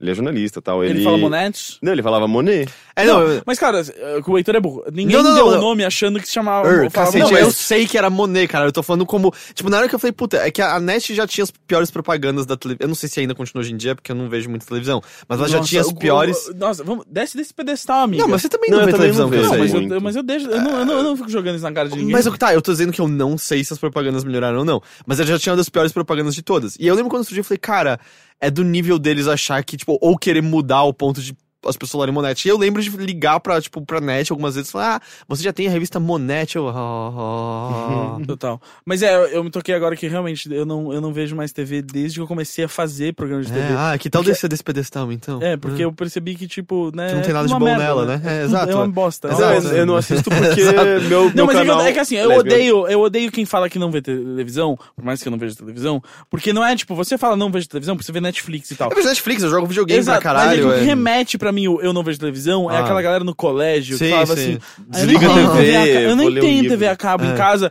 e era tipo a galera se gabando disso e é meio tipo, ah, se pá, seus pais não têm dinheiro, na É, verdade. não, eu não vejo sua. televisão porque existem outros meios muito melhores pra eu ver o que há de qualidade nela. Não, Exato, pior é, que, é, eu até é que eu vivi num assistiria, outro tempo, mas- eu vivi num outro tempo. Mas eu não tenho, eu não tenho nada sintonizado. Tipo, se eu, se eu tentar sintonizar, vai ter um monte de chuvisco, porque não tenho antena, não tá ligada a antena do prédio, não, não, tenho, nem- não tenho como ligar e eu nunca fui atrás de comprar uma antena pro meu eu, apartamento. eu tive uma discussão sobre isso esses dias com o Suza, que faz show comigo, que ele acabou de instalar a net na casa dele. Por que, falei, que alguém cara? faz isso em 2016? Então, mas aí que tá, eu quando, quando eu vou na casa de alguém que tem TV a cabo, não que eu sento, ai, posso ver TV. Não, mas, tipo, eu- as pessoas estão assistindo TV, eu, eu falo, ah, legal esse programa, eu veria em casa se eu tivesse, sabe? Mas eu nunca fui Mas é, atrás então, de pagar ainda que eu veria pra- em casa, eu arranjo um jeito de ver no computador. Mas é que o Suza instalou a net exatamente pra fazer a, a pior coisa possível. Ele falou assim, tipo, ah, não, eu tenho tempo demais sobrando, então eu quero ter algo pra só ligar e ficar passando de canal e ver qualquer coisa. Mas eu sinto que a maior liberdade que eu ganhei ao não ter mais TV a cabo foi exatamente que eu nunca mais me perco nesses. Porque antes, tipo, era muito fácil num fim de semana eu perder essas quatro horas da minha vida, tipo, o que aconteceu? O que que eu vi? Nada, nada. Eu vi metade de um reality show e É, outros eu vi, quatro tipo, dois episódios de Duck Dynasty e eu não sei porquê. Exato, é, eu, eu, é, eu, tipo, eu comecei a ver Ace of Cake, só que aí eu passei. Porque a pior coisa é que tem o guia agora, né? Então você tá vendo um bagulho e ainda você passando o guia. eu gosto pra ver, tipo, a lista. Ah, o que, que É, tá. tem o o que... guia agora. Eu acho que faz pelo menos 10 anos que o guia existe. Porque é essa coisa nova, esse controle É. remoto que mostra Não, mas uma eu digo, porque aí você usa tela. aquele botão que só vai passando. Sim, tipo, você só vê a partezinha embaixo da tipo, descrição é, do programa. Aí você, ah, aí você- ah, tem a Ace of Cakes, mas tá passando aqui, olha só, trato feito. Aí você clica, aí você fica pulando dentro do trato feito, e aí, tipo, ah, começou o comercial, daí você volta pra. Ah, esse também tá no comercial, droga! Você pode feito até é colocar ruim. uma segunda tela numa telinha bip. você, pra você ver se já começou outro programa, aí você fica Sim, no aí você instala mais um principal. ponto da net, ponto, É. bota mais uma TV. Enfim, é, eu, eu, eu sinto que isso é muito bom não ter isso mais, porque agora eu só assisto as coisas que eu realmente quero assistir. Enfim, você viu mais alguma coisa? É, você tava falando Não, da pior, Xuxa, né? pior que não. Na verdade, é, é que foi aniversário do, do, do Carlos Strupixel, que já participou aqui do, do. Bilheteria, inclusive, Sim. né? E. Óbvio que não podia dar, dar outra. Ele, ele colocou Super Xuxa contra o Baixo Astral. Agora e, tá tudo explicado. é, e, e o filme da Mônica do robô, como chama? Ah, Princesa e o Robô. A Princesa e o Robô. Só que a gente não aguentou a Princesa e o Robô. Tá? É chato? Eu lembro de Putz, gostar muito não, era É criança, muito né? chato, cara. A qualidade da animação é mais. muito baixa hoje em dia, né? Tem coisa, tem umas cenas bonitinhas até, mas em geral assim é muito, muito sem graça. Eu lembro que mais. eles encontram o coração numa caverna de cristal e eu nunca entendi como eles descobrem que lá vai haver o coração. E, e aparece a Xuxa, né, no meio. É. Ela, ela, porque- ela, não, ela porque- é o coração. É, né? não, porque, tipo, no, no Super Xuxa contra o Baixo Astral tem o cristal que dá, que faz com que ela solte o arco-íris e derrote o. Mas ela, ela não põe ele num pneu e ch- chuta ele de um barranco não, e ele daí, rola esse- pra sempre? Não, esse daí é um então você tá dos... pensando na sua vida. Ah, ok. Esse daí é um do. Inclusive é o Godinho lá, Ah, é da assim? burocracia, assim. ah, é. tá. É, que ela fala, pegue a burocracia e jogue na bacia. Eu Não faço pra um você um, do- um brinquedo de papel machê. Eu ficava. No filme do, não tem um filme do Asterix sobre burocracia também? Do Asterix? Que ele vai pra Roma e ele, ele fica perdido, ele e o Obelix ficam perdidos no, num fórum lá, tipo, indo de um balcão pra outro. Não tem uma coisa É provável, porque, tipo, os filmes pegam pedaços de diferentes quadrinhos e Não, não, provavelmente... mas eu digo um filme animado. Então, Então, eu- o filme eu- animado fazia a mesma coisa. Ah, Edu. tá, É. Eu, eu tentava gostar dos, dos- das animações do, Aster- do Asterix, mas eu me lembro de dormir em todas elas. É, os, Eu não, não, são tão boas eu não gostava de. Asterix quando era pequeno ah, eu- e eu me sentia muito ostracizado do elitismo das pessoas da minha idade, que era tipo, ai, você gosta de quadrinhos? Já leu Asterix? E eu olhava e eu falava assim, mas ele claramente não é um super-herói, por que, que eu vou ler essa merda? e eu voltava a ler Liga da Justiça, sei lá. É, eu gostava muito de Asterix. E aí eu, mas eu, eu já sentia um preconceito, assim, da galera que era tipo, ah, por que, que você tá lendo super-heróis? Eu era o aí? tipo que gostava de. Aliás, tentava gostar de Asterix, mas eu não conseguia. Eu gostava É, dos jogos. do Eu, eu, eu, tinha, eu agora os- sentia os a peer pressure pra tentar gostar de Asterix. Mas eu continuava lendo lá Homem-Aranha e Batman. E aí, desde então, esqueci tudo que eu li do Batman e do, do Homem-Aranha. E ah, olha, eu vou te dizer que não perdi nada. É, ler gibi é horrível, ah, de qualquer tipo de gibi. ah, e quem chama de graphic novel, não, boa pessoa não é. As opiniões de Gaslazeta não refletem as opiniões dos participantes do podcast. Qual é as graphic novel muito louca que você tá lendo aí? Conta pra nós. Cara, Nossa, ele, sempre, vi- ele sempre traz graphic novel. Nossa, cara, eu vi o filme do Piada Mortal, né, cara? Falaram que é bem ruim, né? Muito ruim, né, Cadê? É assisti. Marvel ou DC? É, é DC, É, é, É, é um dos melhores quadrinhos do Batman feitos até hoje. Ah, mas É, é, virou filme, então você Virou uma série pode- animada, virou um filme animado. Virou um filme Só que animado. o lance é que eles criaram todo um preâmbulo pra dar mais sustância no negócio e transformaram o Batman no interesse amoroso da Batgirl, não é isso? É, e eles meio que transformaram a Batgirl no interesse amoroso do Batman. O Batman, ele é um personagem muito mal construído no filme. Ah, o preâmbulo, ele só existe porque a história é curta demais pra dar uma hora. E, ah, e, a- e você vê por quê.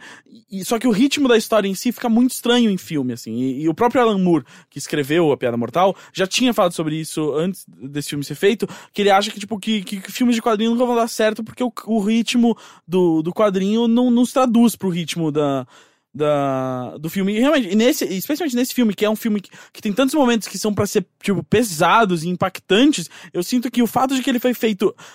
É, de que ele influenciou tanta coisa que veio depois, que, é, que são coisas chocantes e impactantes. ah, e, a, e o fato de que elas não têm tempo pra respirar, e de que elas acontecem uma atrás da outra, você perde muito o impacto ah, das coisas que tem que acontecer ali, assim. ah, Tipo, lembrando que é uma história na qual é a história na qual a Bárbara toma um tiro e fica tetraplégica e ela é estuprada, é implicado que ela é estuprada pelo Coringa também. É, ela pode ter sido estuprada pelo Coringa. E aí e tudo isso é usado pra torturar psicologicamente o comissário Gordon. Uhum. E, e, e o- enfim, o, nossa, e aí eu não tem nenhuma construção de personagem do Batman, é claro, porque esse quadrinho saiu como um quadrinho, né, para pessoas que já liam, já sabiam quem era a Barbara Gordon, já sabiam quem era o Batman. E, e o filme, ele cria esse preâmbulo pra você criar alguma empatia com a Bárbara Gordon, mas não com o Batman. Você nunca vê o Bruce Wayne, por exemplo, e você nunca vê muito o, o, o- nem o, o próprio Batman ter nenhuma. Nada, o Batman ele só tá ali por tipo. Ah, o Coringa. Vou. Vou atrás dele. Tipo, é basicamente isso, assim. É, tudo perde o peso no ritmo da coisa. A qualidade da animação é muito. Eu vi uns pedaços assim que é bem fra fraquinho, assim. É e assim, e ela sofre ainda assim. Um, ela é pior que a qualidade de animação dos outros filmes da DC animados que tem rolado. Mas outra coisa, assim, eles tentam recriar painel por painel o quadrinho. Então você tem uma comparação direta do- de como aquilo era melhor desenhado, de como aquilo tinha mais cores, mais, né, ma- mais tons de, de cinza. Então, é o pior dos mundos ali pra você você comparar aquilo com, com, com algo que visualmente já, já superou aquilo muito. E aí é aquela coisa assim, é uma história que é chocante dentro do universo dos quadrinhos do Batman e tal, mas sem Porque é, adaptação. é, mudou o universo, tipo, a Oráculo surge depois disso, né? Mas sem. E aí eles ainda fazem um, um finalzinho em que ela é a oráculo, sabe? Porque isso não acontece na Piada Mortal, mas isso aconteceu depois, enfim, aí então eles, têm, eles fazem questão de mostrar isso no fim. O que tira um pouco do impacto da história também. A história que meio que acaba com o Coringa e o Batman Dando rindo, risadas Dando e- risadas juntos. É.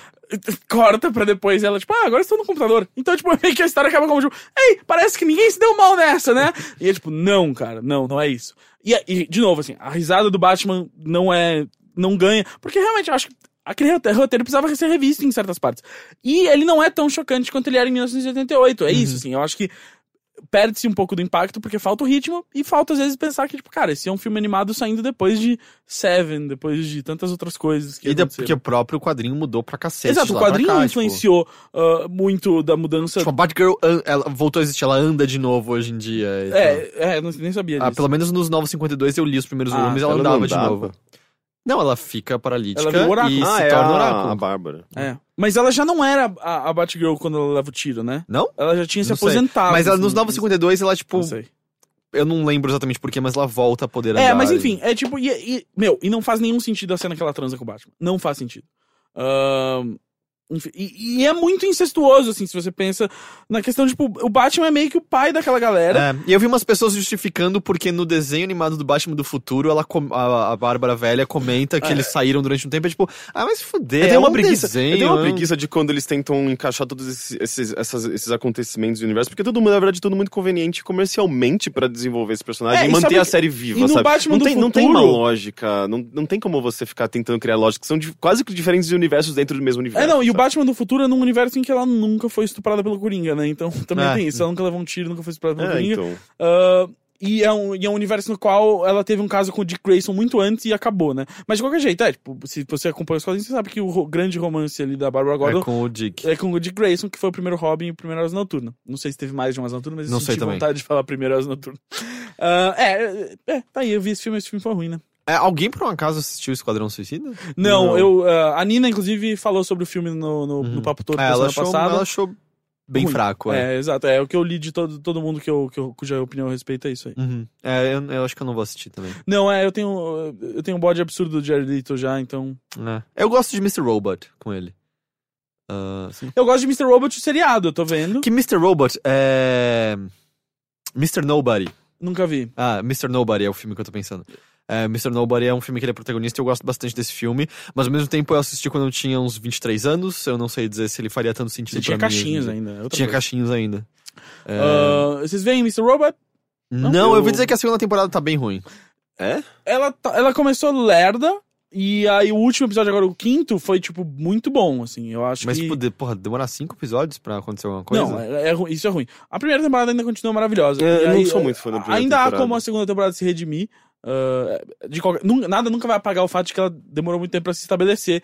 Eu vi É. você tentando motivar o Jeff Beckler a não desistir. Exato, é, porque ele, ele tinha visto até o quarto episódio e já tinha saído o quinto, e aí o quinto realmente foi o melhor episódio da temporada. E. Mas. eh, É, o roteiro não, não, não, não tá tão foda quanto o da primeira. Mas bem, bem legal, bem legal. E aí. ah, é muito legal como é um seriado que consegue visualmente tornar ah, um. um hackear visualmente interessante. Days de Hackers. Eh, Em que a gente entrava em túneis coloridos. sem criar, sem criar ah, gráficos eh, fantasiosos pra pra representar aquilo. Inclusive, isso acontece numa cena no quinto episódio, que, você, que ele tá hackeando, e, e ela é uma das cenas mais visualmente empolgantes da temporada inteira. E você fala assim, caralho, tipo, que triunfo da direção desse seriado, que, que, que, que um cara sentado na frente do computador digitando num, num- numa linha de comando é tão bacana.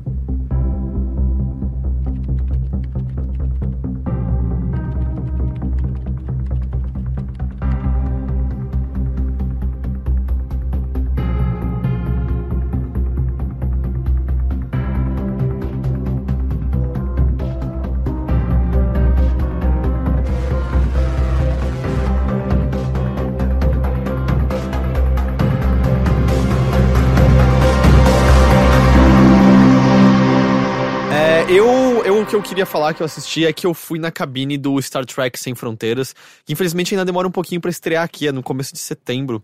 Ah, Eu quase fui, ah, é. porque eu gosto do diretor, Exato. e porque eu gosto de você, porque a Nina ficou falando, vai, vai lá, o Heitor vai sozinho. É, Justin Lin, né? É, Justin Lin. Que dirigiu Velozes e Furiosos. É, Tokyo Drift, Uhum. 4, 5 e 6. Ou, ou seja, dizer, o mais recente é o 6 ou 7? É o, é o 7. Ele dirigiu alguns ele- dos melhores. Ele dirigiu os, os melhores. Ele foi o cara que botou essa franquia no caminho É, certo. porque, E tipo- a- o 7 ele ia dirigir, então ele, ele tava envolvido na, na construção do roteiro e tal, do 7. Porque assim, eu, eu acho que o 7 é melhor do que o 4. O 4 é ruim, É, e ele é melhor do que. O 5 é qual? é o Rio.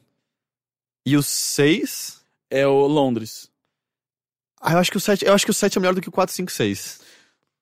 Eu fico assim, eu não sei se o 7 é melhor que o 6 só. Tá, Tá, mas ok. o que importa é que as naves fazem drift agora. Ok, não, então, é. E aí ele dirigiu Star Trek Sem Fronteiras, é o terceiro filme dessa nova série de Sim. filmes da Star Trek, que, como sempre, são filmes mais baseados em ação, que não é o que o seriado era baseado em. Porque não tinha dinheiro, né? E, é, e, e também, na real, a ideia do seriado era muito mais embates filosóficos e propagação de ideias, e esporadicamente com algumas cenas de ação, normalmente ruins até e tal.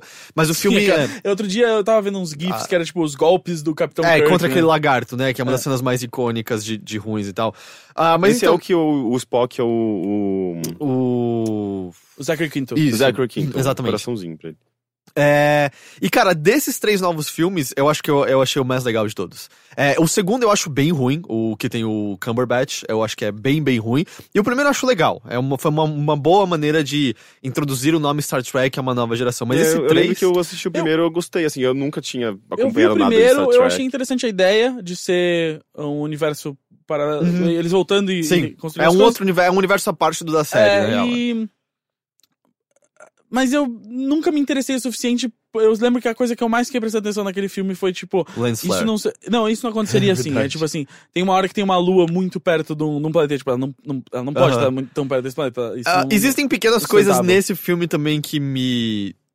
que também me pegavam assim, é, dessa maneira. Um pequeno exemplo é quando, numa nave que já tá em terra, eles têm que escapar do cockpit e eles puxam o phaser deles e atiram no vidro, estouram o vidro e saem. E é do tipo. Não, esse vidro tem que ser mais resistente pra sobreviver aos impactos no espaço, Exato, sabe? é. Tipo, um phaser não destruiria isso. Mas é, tipo, são detalhezinhos. Enfim, e tal. nada como a rosquinha gigante do Prometeu. Exato, nada com... Tem meio que uma rosquinha gigante nesse Sério? é. e, e aí o que A acontece? rosquinha, você diz quando ela sai correndo pra frente, É, ir exato. pro lado. É, Mas a rosquinha gigante é bem mais aceitável nesse. Mas assim, o filme é bem divertido. A história toda é que eles estão. ah, eles estão para conseguir atravessar uma nuvem cósmica lá que a nave comandada pelo Kirk é capaz de atravessar. Porque eles querem ver o que tem atrás, porque eles receberam um chamado de socorro. Uma pessoa veio por detrás dessa nuvem pedindo ajuda pra eles. Eles atravessam a nuvem, são atacados por uma tecnologia que eles nunca viram antes. E aí ferra tudo e eles caem nesse planeta e eles têm que, tipo, sobreviver, resgatar a tripulação e salvar todo mundo. É essa a história do filme. Tipo, é tudo bem focado num mesmo só lugar, sabe? Ah, isso é bacana. É.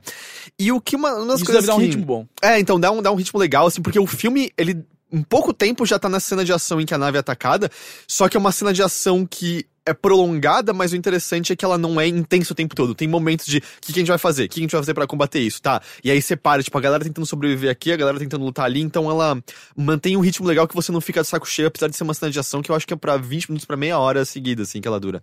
É, E uma coisa que eu gostei muito na direção é que não tem drift de nave, mas tem meio que drift de câmera. Porque o que acontece? Ele, ele brinca de maneira muito bem com o fato de que no espaço não há orientação gravitacional. Então, tipo, até uma das cenas iniciais é quando eles chegam numa base espacial que acaba de ser construída, que é uma base muito da hora. Imagina como se fosse um globo de neve de vidro. Aham. Só que os prédios e, e estradas não são todos na mesma direção. Eles todos meio que convergem Sim. pro centro de maneiras insanas, assim. Aham. Prédios cujas pontas quase se tocam. Então a câmera muitas vezes está mostrando algo que pra você como espectador tá orientado corretamente, mas algo que a esquerda tá de ponta cabeça e ele vai girando de forma que você perceba que a sua orientação é artificial, assim, Sim. não É, existe. Tudo é tipo uma coisa meio, É. meio, meio Mario Galaxy. Meio Mario Galaxy. E o curioso, eu vim Só que, 3D. só que pelo que eu entendi, também Mario Galaxy, tipo, do avesso, assim, ao invés de ser tudo, tipo, não são prédios saindo e todos convergindo a base É, não, centro. às vezes é tipo a ponta deles convergindo pro centro É. e ele vai, ele vai girando no seu próprio eixo. E, Sim. e o lance é que ele. Ele não brinca só com isso nos locais, em, nos locais em que a gravidade é alterada. Tipo, a partir do momento que isso está estabelecido, ele monta isso em outras cenas também e Sim. tal. E o curioso é que eu tava vendo em 3D e teve uns momentos que dava meio que um frio na barriga e uma leve tontura, sabe? Olha tipo, só. "Uou, o que que tá acontecendo É, exatamente faz aqui?" tempo que eu não sinto isso em cinema. Eu achei 3D. bem, eu achei bem curioso. Eu não me lembro de alguém explorar isso dessa maneira. E te dá uma sensação de espaço mesmo, sabe? A- a- faz você lembrar que, ah, pera, é verdade, né? Tipo, as coisas não não estão no chão como aqui onde a gente tá É. e tal. Teve algum filme que eu vi esse ano que tinha cenas no espaço que eu lembro de ficar, tipo, ô, cara, isso sim deu, um- deu um- uma sensação de. Não, não essa. Não tanto da gravidade, mas eu digo da, da sensação de escopo que você tem que ter, assim, Uhum. quando você tá film- mostrando coisas no espaço, assim, de tipo, olha a distância entre. Não, não vou lembrar o que é. Ah, e aí o que eu também acho é que, por ser o terceiro filme, ele tá muito mais confortável com os seus personagens. Então ele não perde muito tempo estabelecendo e ele dá muito mais espaço para que eles se desenvolvam e tenha muito tempo de interação um com o outro. Até porque, como os núcleos são separados quando eles estão nesse planeta, personagens legais, como infelizmente o do Chekhov, do, que é do Anton Yelchin, que faleceu, né, pouco depois do filme ser terminado, ah, é um personagem legal que aparecia meio pouco nos outros e ele tem um tempo de exposição muito mais interessante nesse. Eu sinto que todos eles têm mais liberdade de serem eles mesmos e tal. Especialmente o Bones, que é o médico, e o Spock, que no seriado O- já tinham. O Bones, inclusive, o ator deu uma entrevista esses tempos falando que ele, eh, o contrato dele tinha acabado depois do segundo filme, que ele não ia voltar pra esse até que o Justin Lin sentou com ele e falou Ah. que ele queria fazer uma coisa interessante pro personagem. Cara, a- as- é, já no seriado já era muito legal a interação entre o Bones e o Spock, porque os dois é, têm discordâncias. lógica, é. né? Só que no filme tá, tipo, incrível, tipo, e é muito engraçado os dois o tempo todo. assim, Você você dá risada das conversas deles. é, e o próprio Spock acaba. te- é, porque esse lance, né? O Spock é um cara lógico, mas tem aquela. Porque ele é meio humano, É, né? e aí tem tem, um- em volta e meia aquela pitada meio maliciosa dele, Sim. que tá muito bem aplicado no filme, numa cena muito engraçada junto com o Bones. E no meio do filme eles acharam uma maneira muito legal de fazer homenagens pro Leonard Nimoy, que faleceu entre o Sim, segundo e sim. o terceiro e tal. E de maneira que se integra bem ao, ao, ao roteiro ali em questão. É, eu me diverti muito, assim, é, fazia tempo. Porque é um, é um block, blockbusterzão de ação e tal. E por mais que a gente tenha blockbusters bons recentemente, eu sinto que vários deles não estavam me pegando, assim, desde um, um Guerra Civil até o X-Men. Esse foi um que eu terminei, tipo, cara, eu tô feliz, sabe? Tipo, quando você sai, tipo, feliz de um filme de ação que você acabou de ver. E ele tem. Tem coisas estúpidas, tem uma cena maravilhosa perto do final, ah, que é uma cena meio mais focada em ação, em que eles têm que ter uma certa sagacidade sobre como superar o desafio diante deles, que na hora que eles estão montando o momento de o que que a gente vai fazer, você já saca, tipo, eu sei o que vai rolar. E ainda assim, quando acontece, é tão estúpido que você não tem como não apreciar. É algo estúpido que estaria perfeitamente num filme Velozes e Furiosos, assim, Aham. sabe? É, eu, eu gostei bastante, bastante mesmo. Eu lembro quando anunciaram que o Justin ia ser diretor desse filme, eu vi uns fãs de Star Trek criticando, e eu lembro que eu comentei na época que eu achava que ia dar muito certo essa combinação, porque eu falei, cara, é um filme com um grupo de protagonistas que tem que chegar num novo local Aham. que eles não conhecem, introduzir novos vilões e aí usar isso pra ter cenas de ação grandiosas. Esse cara já provou É, que ele sabe fazer isso por uns quatro filmes, sabe? E, e até se fosse assim, ah, mas é que os dois filmes anteriores são bem mais no espírito da série. Porque eu vi várias pessoas falando, é, tipo Velozes e Furiosos no espaço. Um que não, não é exatamente Velozes e Furiosos no espaço. Sim. Tem uma identidade diferente, assim. Existem pontos que eu acho que você converge, você sente, mas, tipo, tem identidades bem diferentes. Mas os outros filmes já foram ação pura. Tipo, os outros filmes já não tem nenhuma mensagem que eles estão passando, sabe? Sim. É, eu não sei qual a mensagem do, daquele primeiro filme. É, tipo, A mensagem do primeiro filme é: eu juro que a gente vai fazer. É, Se é, dá certo. e, e o lance é que esse até que esboça um pouco mais. Ele, ele até fala algo sobre o conflito generacional que às vezes acontece de você ter que falar para as gerações anteriores. Eu sinto muito, o seu método não funciona mais. Eu sinto muito, as suas visões de mundo estão ultrapassadas. Existem novas maneiras disso aqui eh, ser feito, sabe? Sim. Ele até esboça falar algo sobre isso, mais do que qualquer um dos anteriores falou, sabe? Como que tá o Idris Elba de vilão? Tá legal, mas eu acho que ele é. O desenvolvimento dele só chega um pouco tarde demais. Eu acho que é um vilão que te encanta mais pelo visual do que pelas atitudes, sabe? Até porque.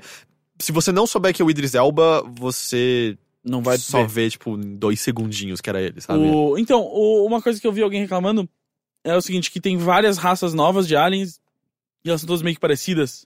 É, tem algumas que eu senti assim, tanto que é, uma raça de alienígena que chega pra, tipo, pedindo ajuda de socorro, eu achei que era uma raça de alienígena que tava no planeta, mas não era exatamente. Mas não é nada que te atrapalha, na real, sim, sabe? sim, é, É não, só- eu só vi uma crítica falando que, tipo, meu, eles já têm trocentas mil raças de aliens que eles podiam ter usado, e aí eles vão lá, não, criam várias novas, mas, Mas que elas é, são meio que todas iguais. São, tem várias que você sente que você já viu similares antes e tal. É, e, e E- similares entre si, né, eu, eu acho. que É, elas são- sim. É. tipo o tipo de crânio delas e tal. E eu eu também reparei curioso como nenhum dos filmes novos explorou ainda uma guerra com Klingons, né? Pois é, e, Nenhuma. e quando, quando rolou o casting do Idris Elba, todo mundo achou, vai. tipo, ah, Klingons, né? E ainda, ainda não. Ah, e existem raças que eu. É que eu, eu vi mais o Next Generation do que o original Sim. e tal. Mas tem raças que aparecem lá que não, não apareceram largamente. Mas como sempre ele faz. Que é o negócio que Star Trek sempre empurrou desde o começo, que é. é, todo cast tem é, gêneros diferentes, é, o pessoal tem é, tonalidades de pele diferentes, tipo, há uma variedade Sim. geral e tal. Mas Klingons são todos só negros, né? Sim, sim. E, ah, e outra coisa, vai ter o seriado agora, né, da Netflix. Sim, eu tô. Eu não li nada sobre, mas eu tô curioso. sobre- Eu tô mais animado pelo fato de que o Next Generation vai voltar a estar disponível no Netflix. Ah, sim. Porque no brasileiro foi retirado faz um tempo. Ah, tá. E aí eu tô animado pra que. para que ele apareça de novo e tal. Pô. Mas é, cara, é muito legal. Pena, como eu falei, só em setembro que estreia aqui, mas eu me diverti pra cacete. é, acho que é o mais legal dos, dos três novos. É, de novo, não tem nada a ver com o seriado, mas foda-se, eu acho que isso não é um problema, porque o seriado continua bom até hoje. O continu- Next Generation continua sendo. Não, eu acho que É, ele, parece- eu acho que ele também é intencionalmente É, é, outra afastado, porque se você se foca demais no- no- sempre no mesmo produto daquela mesma maneira, você não vai abranger novos E assim, fãs, os né? Tipo, filmes atingir novas pessoas. originais de Star Trek, eu posso estar enganado, mas eles não eram, né? A pegada deles não era a pegada do seriado, né? Eles Era eram mais muito- próxima, portanto Mas que era- eles eram meio até mais lerdos demais, até, Sim, eu sim. diria. Mas era tipo, o Spock morre num deles. No e- segundo, que é o que tem. é, Você não assistiu o segundo filme do. Eu nunca assisti nenhum. Tá, é que o segundo filme original tem a morte do Spock, que é uma puta morte legal, que é o que tem o Khan, que é quem Sim. o Cumberbatch é. E aí no segundo filme eles tentam dar um twist, é tipo uma bosta o twist, e eles resolvem em cinco minutos, é um lixo. Enquanto nos originais o Spock só volta no terceiro filme. Sim. Que é, o das baleias? Não, das baleias é tipo o sexto. Ah, Que eles vêm pra Terra pra É. salvar as baleias. E tem E ela a piada. no presente. É, e tem a piada que literalmente todos os episódios de Star Trek tem quando eles visitam algo dos nossos dias, que são eles parando em frente às portas e não entendendo porque elas não abrem sozinhas. Tipo, todos, todas as vezes que eles viajam no tempo ou vão pra algum ambiente que retrata o nosso, é, sempre tem alguém parado, tipo, "Hã, o que, que tá acontecendo aqui? Sempre, sempre, sempre. Eu nunca, É. nunca fui de Star Trek, nunca vi. Eu via. Eu tava, tipo, ciente de Star Trek porque era algo do Zeitgeist, assim, e quando era moleque tinha o Next Generation, então por causa disso se falava muito, mas nunca. Não, mas qualquer série que já existe há muito tempo e eu preciso ter todo um, um processo pra, pra absorver tudo isso, é, é meio, é, meio, é meio uma sobrecarga muito grande de informação. Eu fico, ah, não, deixa Mas- pra depois, daí eu acabo nunca entrando. Eu não sabe? sei se nunca fiz isso com falar- Doctor Who, nunca fiz isso com Star Trek e não pretendo E eles têm muitos episódios, mas o lance é que eu às vezes sinto que as comunidades ah, fazem um péssimo trabalho e mais afastam alguém que tá curioso. Porque assim, eu demorei muito tempo pra assistir Star Trek, porque a maneira como ele me era exposto eram as convenções de tracks e a maneira como, vamos dizer, a cultura mainstream os retratava como desajustados, etc, etc. Algo, sempre se via como uma, uma aura meio deprimente as convenções de tracks e tal. E eu lembro que eu fui simplesmente, fui simplesmente sentar pra ver o seriado. Começando do episódio 1 do Next Generation, que tem muitos, muitos episódios. São acho que sete temporadas e tem mais de 20 episódios, acho que cada uma e tal. Então são vários e vários episódios. Mas você não precisa saber nada de antemão, sabe? É, tudo é explicado ou é dedutível, sabe? Tipo, ah, eles têm teletransporte. Você sabe como o teletransporte funciona? Não, mas isso importa. Você sabe que as coisas estão sendo teletransportadas para outro Sim. canto. Ah, eles têm um negócio chamado Warp Engine. Que qu- quando tá no 9 é o mais rápido possível. Ah, você sabe como o Warp Engine funciona? Não, mas ah, é um motor que faz eles viajarem rápido pelo espaço. Acabou, sabe? Tanto que o que eu mais sinto que é o problemático, e eu acho que muitos fãs são culpados por isso, é o fato de que muitas pessoas se focam na parte de ficção científica, na parte de a tecnologia que um dia a gente pode vir a ter. Enquanto Star Trek é muito mais sobre arte, filosofia, é, sociologia, é, é muito mais sobre a humanidade estar tá num estado. Sabe, a, a, a, ela tá num ponto em que, por exemplo, relacionamentos são abertos meio que por natureza, do tipo, não existe mais a noção de ciúme é, como a gente tem hoje em dia. Não existe mais dinheiro. Não existe mais dinheiro. é, o trabalho que você faz é meio que ou pra você desenvolver a sua perícia artística ou pra você contribuir para com a humanidade. É, a própria noção de hierarquia da nave é uma que existe, mas é extremamente respeitada por todos e ninguém se vê superior por conta disso. É, existe uma igualdade implícita, ninguém é visto como melhor ou pior por ser branco, negro, homem, mulher, de outra raça, etc, etc. Tipo, isso é, é, o, é o pano que tá ali, na verdade. O fato de que eles explicam de vez em quando sobre a tecnologia que a gente não tem, dá um- um, uma pincelada interessante naquele universo.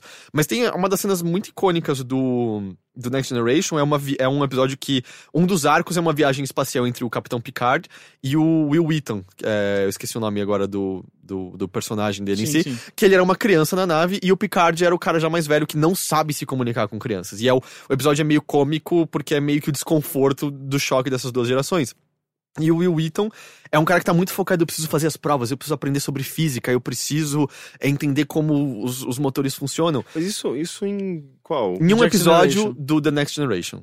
O Will Wheaton é aquele o youtuber? Aquele cara do É, YouTube? exato. É, ele ele ele era um ator mirim É, ele ficou assim, famoso Ah, porque ele, ele, ele, ele era meio que o cara que atuava no The Next Generation, que também era um, um nerdzão que adorava entendi. Star Trek. E aí ele fala sobre isso, sobre preocupação de estar querendo estudar física, e o Picard fala, faz um discurso pra ele falando assim: ô, não entenda mal, tudo isso que você está estudando é importante. Você tem que saber como o motor funciona, já que você quer trabalhar na Federação Estelar. Você tem que saber como a biologia disso aqui funciona, mas tudo que você está estudando e compreendendo e tudo que você vai ver do universo só vai ter sentido pleno se você também entender as artes, se você entender a literatura, se você entender a filosofia, se você apreciar teatro. É, as coisas que você está estudando vão, na verdade, te dar, vão te tra- trazer conhecimento, mas plenitude só vai vir quando você também apreciar as artes e a, a abstração que existe nela, a nuance que existe nela, não só no universo absoluto. O que é algo extremamente importante e define muito o pensamento do Star Trek como um todo, mas eu sinto que muitas vezes a comunidade só foca no Warp Engine, sabe? Sim, É, sim. e- enfim. E é, a- eu não sei se você sabe, o, o Max Temkin lá, o criador do Cards Against fez um guia, fez né? um guia do Deep Space Nine. E aí eu nunca tinha, eu nunca soube qual era a premissa do Deep Ele, Space Nine. ele não fez também do The Next Generation? Eu acho que ele fez também. E aí eu, eu, eu li e pareceu muito interessante. Pareceu assim, que se eu for ah, começar a assistir alguma coisa de Star- Trek, talvez o que mais interessa é o Deep Space Nine, que é. Que É o- uma base espacial? é uma base espacial, mas que é fora dos limites da federação, porque o, o criador do, do Star Trek basicamente estabeleceu várias regras quando ele criou. O a- Rin, uh, o não, Ron Ginberry, eu não lembro Não sei. agora. Mas enfim, ele esta- estabeleceu várias regras. Gene Roddenberry. É, ele estabeleceu várias regras quando ele criou o primeiro seriado sobre, tipo, não pode haver conflito sobre isso, sobre aquilo, tipo, essas coisas. Não há ciúmes, não há isso. Você não pode criar conflito em cima dessas coisas. E que basicamente isso é sobre. eh, e que aí os, os roteiristas criaram Deep Deep Space Nine, que eram caras que vieram do, do Next Generation, queriam ter a possibilidade de criar outros tipos de conflitos e histórias. Então eles fizeram o Deep Space Nine, que é sobre os caras chegando numa parte do universo que não faz parte da federação. Então, que lá ah, a, a civilização é diferente, e que ela pode ser menos evoluída em certos sentidos e tal. E que aí é, é basicamente isso, assim, é, é- é esse conflito de caras que eram da federação explorando essa parte do universo que é mais selvagem, vamos dizer. E aí eu fiquei mais interessado em ver. Então, eu nunca assisti o Deep Space Nine, é, eu- mas eu- esse eu ainda ouço pessoas falarem bem. Eu acho que o que vem depois é Voyager. Eu Voyager, acho que aí né? o pessoal parece que não gosta tanto. Mas eu, eu ainda acho que, cara, o, o The Next Generation, óbvio que tem episódios melhores do que outros, afinal, olha a quantidade de episódios que tem. E eu sinto que a série só engata mesmo, mesmo, mesmo na terceira temporada. A segunda já é mais legal, a primeira é a mais fraquinha. Mas eu ainda acho que vale a pena bastante assistir. O Deep Space Nine, eu acho que, tipo, o dia que eu acabar The Next Generation, porque eu não assisti tudo até hoje, eu assistiria depois e tal. Mas é, eu gosto da ideia também, de, de ser um outpost lá longe e tal. Aliás, esse negócio da- das regras, teve um episódio recente do daquele podcast Imaginary Worlds, que na- era, era a íntegra da entrevista que o, o host fez. Eu esqueci o nome dele, mas é o, o criador do Battlestar Galactica, que era um dos roteiristas do The Next Generation. E ele fala justamente sobre as regras que o Gene havia imposto e como eles tentavam, às vezes, dar uma maneira de se livrar dessas regras e como o Battlestar Galactica é justamente uma, uma maneira de se livrar disso, porque o Battlestar Galactica fala de conflitos muito mais. é, pontuais nossos, né? Atuais nossos, das guerras que a gente tá tendo Sim. e tal, que era o que eles não tinham direito no Star Trek. Apesar de que o Star Trek The Next Generation, por exemplo, tem um episódio sobre cura gay, por, por, por assim dizer. É uma raça de pessoas que não se identificam com nenhum gênero. Até que existem algumas pessoas aparentemente que se identificam como masculino ou feminino e sentem atração pelo outro. Isso é visto com um tabu terrível e como nojo pelas pessoas. E aí eles sofrem uma uma uma terapia para eles poderem ser, entre aspas, corrigidos. E o episódio inteiro é sobre é, uma pessoa se descobrindo dessa maneira e o tribunal julgando essa pessoa como incorreta pelo fato dela simplesmente ser como ela é, De que ano sabe? que é? Ah, 90 deve, e poucos. deve ser 90 e poucos, porque a série estreou no final dos 80, se eu não me engano. Interessante, Não, né? Next. Generation? The Next Generation foi no fim dos 80, eu Não, acho. não é começo dos anos 90 já? Eu achei que era Eu tipo acho que, é, eu acho que é tipo 92. 89, eu acho. Mas enfim, é nessa, Sim. é nessa faixa. Sim, é antes de qualquer outra série fazendo isso. E o louco é que o ator que acaba. Porque ele acaba sentindo atração pela. Por uma das pessoas dessa raça é o Jonathan Frakes, é o number one. Ele só fez The Next Ele tá naquele jogo de poker que Giant Bomb fez um vídeo. Ok. É, ele só fez basicamente Star Trek The Next Generation. Ele é o, o primeiro em comando após o Picard e tal. Os Ele. óculos. Não. Não, não, os óculos é o George, Ah, ele é o cego. do- É o, da barba, é. Tá. Ele fala assim que uma das coisas que ele ficou bravo na época é que apesar de ser uma raça sem gênero, a, a, a mulher pela qual, com a qual ele acaba se envolvendo tem traços que pra nós são muito mais identificados como feminino. E ele falava, tinha que ser mais andrógeno ou qualquer coisa mais masculino, Sim. porque aí sim provaria muito mais o ponto dele estar atraído por alguém que pra nós é, a gente começaria a identificar como um relacionamento homossexual, sabe? Seria mais claro pro É, público, é. né, a crítica. Mas eu acho que é, eu acho que exatamente. Aí tem algumas Pô, coisas pela que... época e por ser uma Ah. série de TV aberta e tal. TV aberta não era syndication, né? Então olhava. Mas ah, eu acho que até por isso era mais disfarçado e Sim. tal. Mas é muito interessante ver que os próprios atores estavam lá, tipo, tentando, E falando sabe? de inclusão e conflitos em Star Trek, você viu a, a história, a briga por causa do terceiro filme do George Takei? Takei, Takei? O fato de que o, Sulu Sulu é gay. É gay. Cara, O Takei, ele, ele era contra. ele era meio contra Ele e é tal. contra ainda. É. Vou te dizer como isso acontece no filme, tá? É, é, tipo, mínimo, mínimo spoiler. Acontece nos primeiros 10 minutos isso. Eles chegam nessa base espacial. E aí o Sulu tá indo, tipo, encontrar umas pessoas. E aí o Capitão Kirk olha ele de longe. E aí vem uma garotinha correndo na direção dele. Ele abraça claramente a filha. E aí vem um cara junto e, tipo, eles se abraçam e tal. É isso. É, não, eu tô ligado É que é isso. Tipo, Isso Sim. é um personagem do. do da série original. George Takei. É, que É. na série original, tipo, você não sabia qual era a sexualidade, e aí no filme agora ele é gay, até porque o George Takei é Sim. gay também. É, então, E houve como uma certa homenagem. controvérsia entre É, porque o isso. George Takei falou que não achava certo isso, achava que tinha que respeitar a visão original dos personagens, e que se eles quisessem, eles criassem um personagem gay. E aí, e aí o Simon Pegg falou que, tipo, beleza, ele entendia, mas é que ele discorda, e que ele acha que, que, que, a decisão deles foi, foi essa. É, fazia até porque é um sentido. universo paralelo, sabe? Exato, é. Mas ele falou, tipo, ah, tudo bem, eu entendo que o George pense isso e tal, não sei o quê. E aí eu não sei, eu, eu não sei, cara, porque. Beleza, a opinião do George Takei é mais importante que a minha nesse sentido, por vários motivos.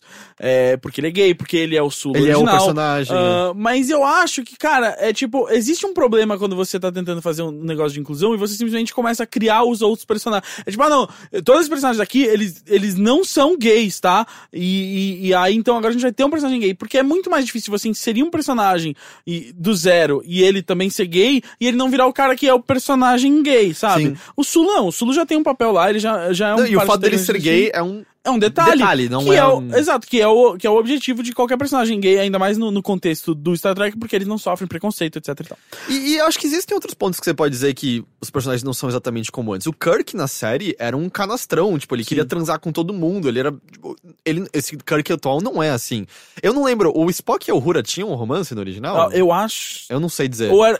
Talvez era o Sulo? Ah, é? Eu, eu, se eu não me engano, o Sulo beijava alguém. Ok, mas enfim, mulher. o Spock e o Uhura têm um romance agora, eu não lembro se eles tinham. Então, tipo, tem personagens que já têm uma certa diferença em relação ao original. Eu não consigo entender o fato de que ele ter uma filha com um cara faz tanta diferença. Aliás, porque no filme só funciona como um elo com a base, porque a base eventualmente está sob perigo.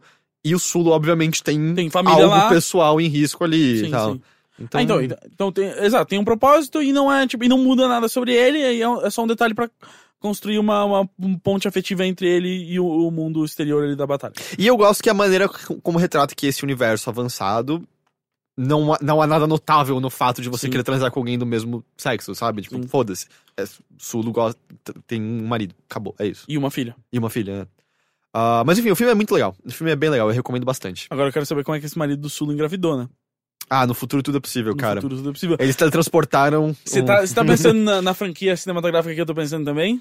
O, finalmente o crossover entre Junior e Star Trek? Eu pensei em Júnior, eu vi isso veio na minha mente. Não sei como, porque é um filme muito. Ele fez muito sucesso nos anos 90. Não, eu acho que Eu ele foi um sinto que ele fracasso, passou muito no- na TV aqui. Ah, tá. Mas eu acho que ele foi um lembro fracasso, Eu, lembro Eu, foi? eu eu assisti também desse acho. filme. Ele é, ele é meio que a continuação, entre aspas, de Gêmeos, né? Sim, sim. Ele é tipo, ah, deu muito certo fazer um filme com o Danny DeVito e o Schwarzenegger, vamos fazer mais um. Mas o filme era bem ruim, o Júnior. Não, o filme é horrível. É. Horrível.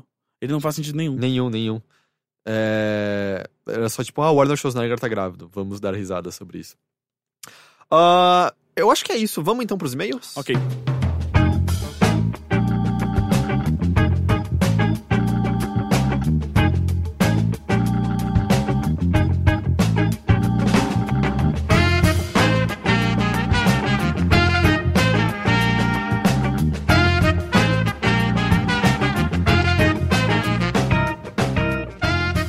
Lembrando que caso você queira mandar alguma pergunta, dúvida, correção ou comentário sobre alguma coisa que a gente falou aqui, você pode fazer isso abrindo seu e-mail e escrevendo para o endereço eletrônico bilheteria@overloader.com.br. Siga o exemplo, por exemplo, de Igor Costa Gomes. Eu só quero comentar que você faz isso parecer muito antiquado. Abrindo o seu e-mail, seu Outlook. É proposital, é Ah, proposital. Sempre foi. Se você só reparou hoje, sempre foi proposital. É... Ah, o Igor Costa Gomes diz o seguinte: Olá, Overlindes. Tava ouvindo vocês falando sobre como o trabalho não tem que ser uma coisa chata e se deve trabalhar com o que se ama. E eu gostaria de apresentar um contraponto. A gente falou isso é, brevemente na, na semana passada e tal. Ah, sou formado em jornalismo e passei dois anos trabalhando com mídias sociais. Não era o que eu queria e acabava me fazendo mal por ter que lidar com reclamações muito enfáticas sobre os clientes. Larguei para fazer um curso e acabei ficando desempregado por mais de um ano. Enquanto não arrumava nada na área de comunicação, fiquei fazendo um bico na farmácia da minha mãe. Só que desde que eu era pequeno, eu odiava ficar lá. Com todas as minhas forças. Do nível crise de ansiedade por ter que ir pra lá. Estou tratando uma depressão e creio que ficar trabalhando lá me deu uma piorada no meu caso. Agora já consegui outro emprego e tá tudo bem, mas minha psicóloga me orientava a encarar a fase que eu trabalhava na farmácia de maneira diferente. Eu não precisava dar tanto peso ao trabalho. Vocês não acham que dar essa importância toda a trabalhar com o que se gosta é um pouco nociva? Afinal, é só trabalho, vocês estão ali pra farmar dinheiro e poder viver quando sair. Enfim, amo vocês, saudades do Parrudinho, Heitor Semana Animal Espiritual, Rick, você é fabuloso, beijundas. Então, mas eu não sei, porque é, eu acho que você fazer um negócio bom, você fazer ah, bem o seu trabalho, envolve você gostar minimamente daquilo.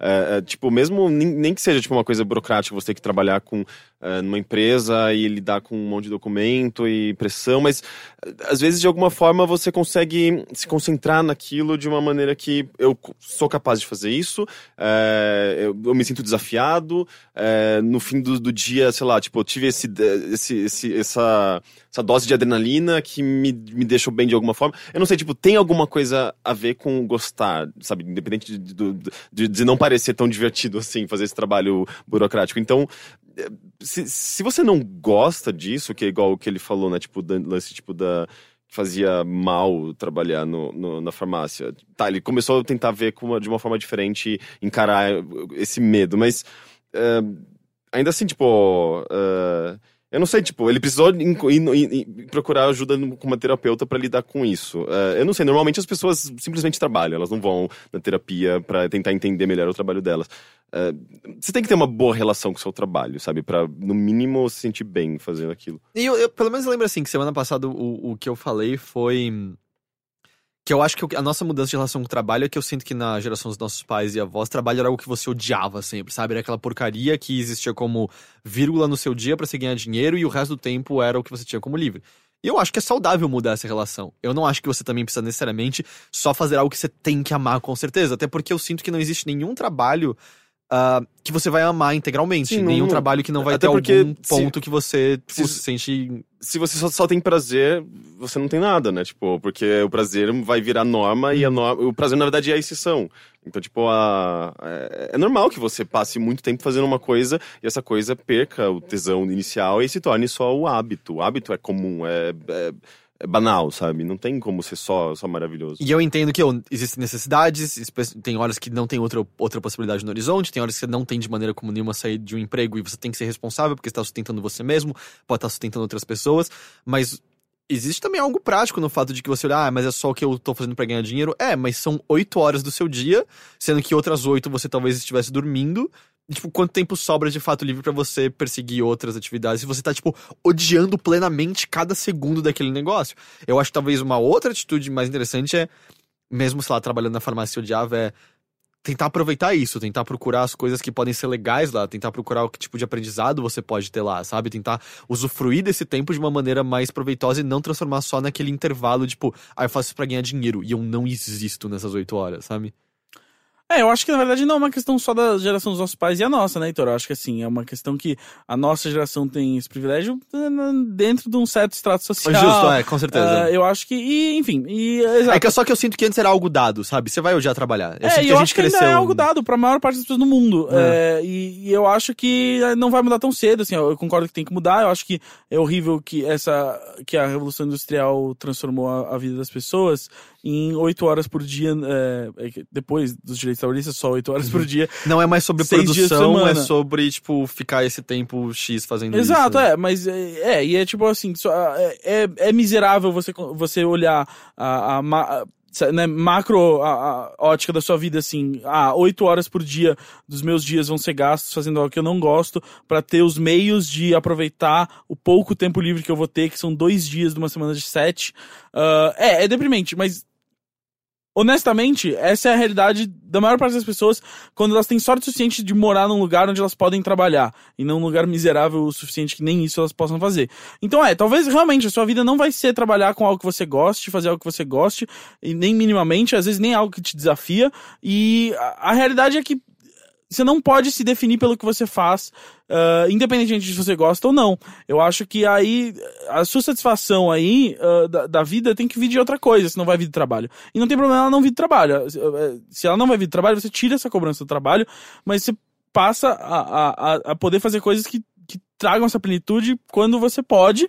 E ao mesmo tempo, se você realmente está sentindo algum tipo de, de, de depressão, realmente, algum, algum problema maior de base, você não, não tem nada que você possa mudar sozinho necessariamente que vai fazer você ficar melhor. Às vezes você realmente precisa de, tipo, de um acompanhamento psicológico, você precisa de ajuda e, e- de, outras, de outras esferas.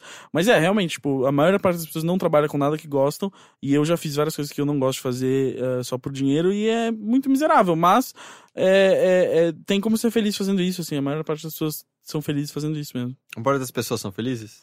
Ah, sim. É, a porque de maior- felicidade de todo mundo, no fim das contas, é meio igual, né? É, exato, é, porque, tipo, só o fato de você não se perguntar se você é feliz ou não é, já ajuda muito a você ser feliz. é a gente que tem esse problema. É, Ele tem um PS também, ele diz: Em algum podcast passado, o Heitor comentou alguma coisa sobre alguém não sobreviver a um acidente de trem. A minha namorada foi atropelada por um trem quando era criança e continua viva com todos os membros e funcional. Ela não é um fruto da minha imaginação, pois outras pessoas interagem com ela também. Eu não lembro o que, que eu falei sobre. Outras pessoas que você também tá imaginando, cara, por isso você não percebe. Eu não lembro o que eu falei sobre, eu acho que provavelmente eu disse que é, acho que é altamente provável de você morrer caso seja atropelado É por quando um você trem. falou um acidente de trem, eu já achei que era, tipo, você tá dentro do trem, tipo, algo o corpo com ele. fechado, assim. Exato. Não, mas eu acho que talvez ela, sei lá, o trem bateu e ela foi empurrada pro É lado. tipo, se, se você é assim, atropelado, talvez- você não fala que você está envolvido num acidente de carro, você foi atropelado. Porque, ah, eu lembro de alguma coisa que alguém perdeu um braço segurando algo no trilho quando o trem passou, levou o braço embora ou a perna embora. Era alguma porra assim. Mas assim, se você, como indivíduo, entrar em choque com um trem em movimento, eu ainda poria meu dinheiro na caixinha de aposta que diz que você vai morrer ou sair mutilado. Compreendo, compreendo. É. Vegas odds. É, eu botaria 90% do meu dinheiro em que você vai morrer, 10% no que você não vai morrer só pra... Só pra, tipo, ter garantia, É. assim. Bem, eh, de qualquer, de qualquer forma, mantenha-se longe dos trilhos, por favor, quando o trem estiver vindo. Na hora que Exato, fecha, é, ok, a, justo. a cancela, sabe? Ah, o próximo e-mail vem da Tchê. Lembra da Tchê? Quem que é Tchê? Guevara. Exato. Tchê. Não, ela é da época do Games on the Rocks. Ela explica aqui, peraí. Ah, Oi, seus lindos, tudo bem? Aqui é a Tchê, caso não se lembrem, Quotes on the Rocks e tal. Ah, sim. Oh, e, mesmo, Saudades. e mesmo que tenha meio sumido desde o Games on the Rocks, nunca parei de acompanhar o trabalho de vocês. Mas dessa vez tenho algo a acrescentar. É, isso aqui é relacionado a coisas de literatura que a gente falou semana passada japonesa, quando o Mucioli estava aqui. Fiz uma iniciação científica sobre o Abi Kobo no ano passado. E acho, acho que o livro que o Mucioli recomendou se chama The Ruined Map.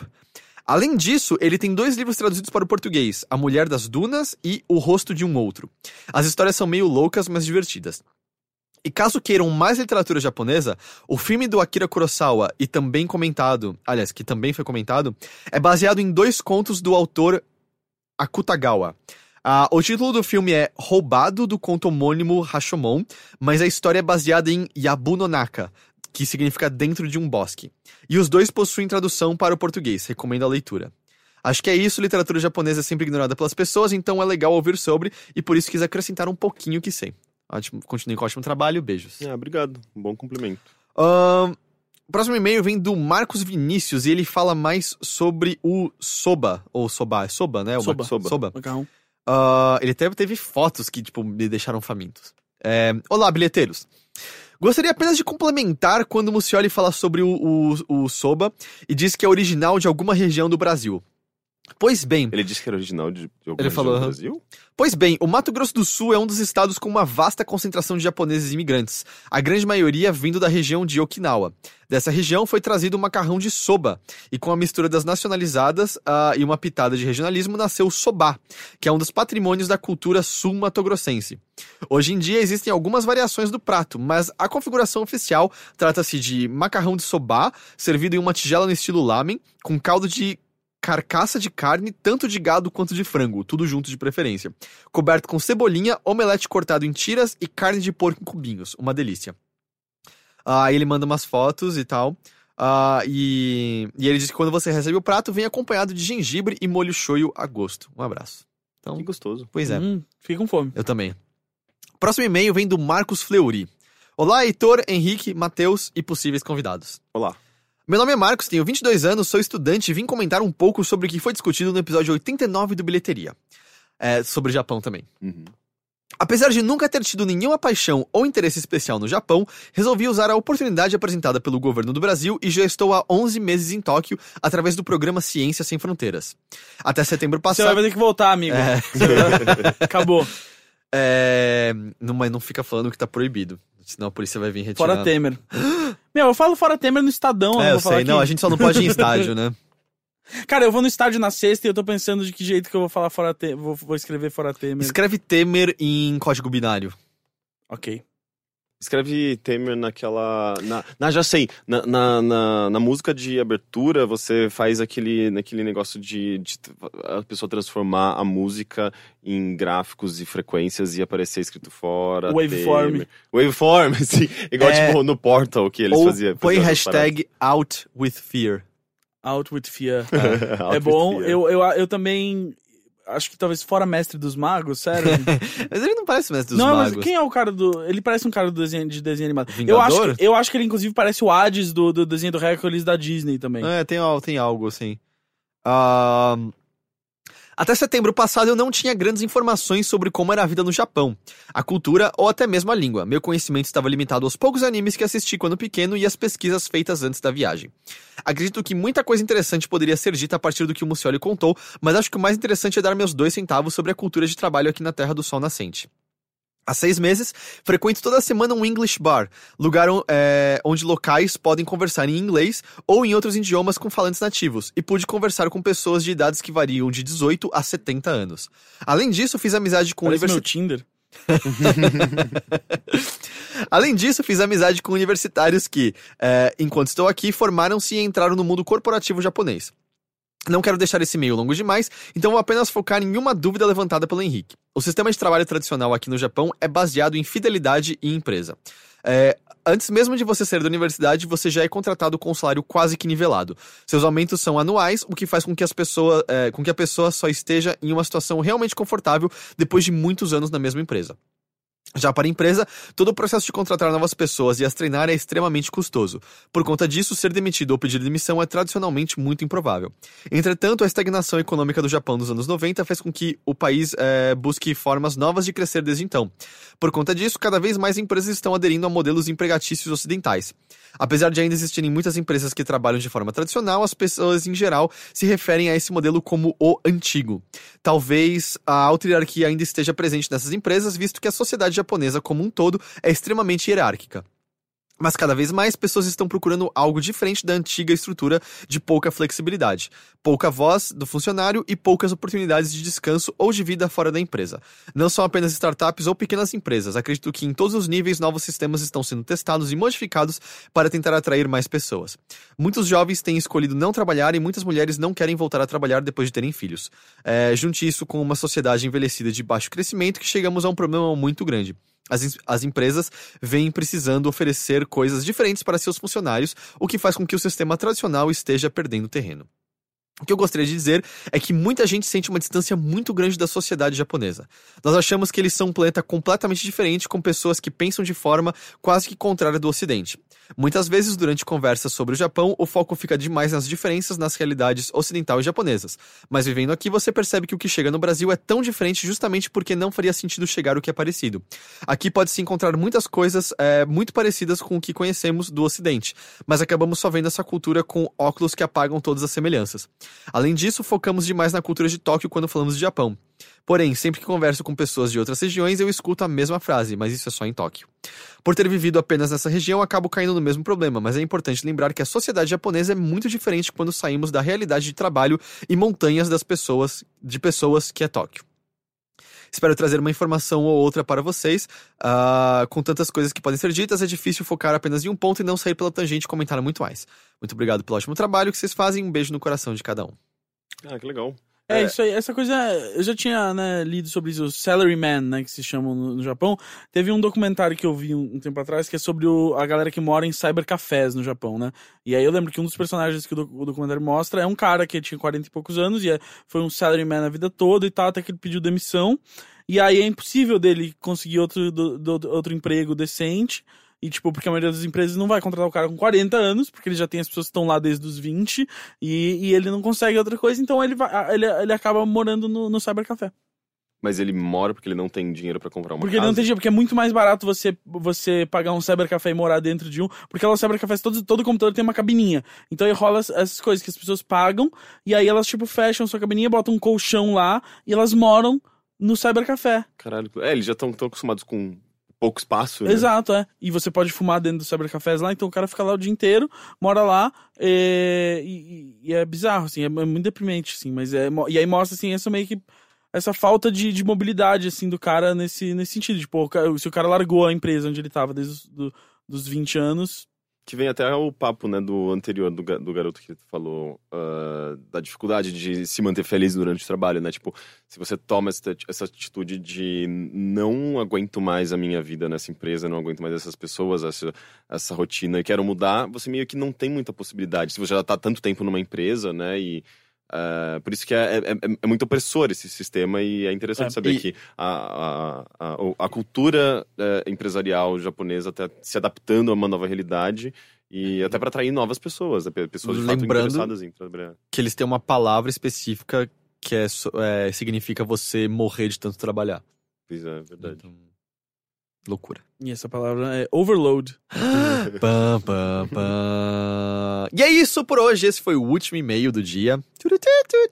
Eu adorei que os e-mails foram todos sobre Japão por causa do Mucioli semana passada. Sim. E aí esse ano a gente falou de City Pop. Esse ano. Esse- Esse ano. ano. Esse ano. Esse, esse. Pareceu um ano que eu passei aqui dentro com vocês, não Ou seja, aguento mais. Na, na próxima edição a gente vai ter mais alguém falando, trazendo alguma coisa da cultura Exa- eu japonesa acho que agora esse é o desafio do bilheteria, é trazer Sim. cultura japonesa todo episódio. Sim. E eventualmente se tornar um podcast completamente diferente do original e tal. Sim, a gente tá tão perto da liberdade aqui que é meio. É verdade, né? necessário. Sim. A gente pode gravar um, um episódio do Bilheteria na Feirinha da Liberdade. Eu acho que até vou comer lá, meio Isso que a gente tá do lado da, da, da Quirupita.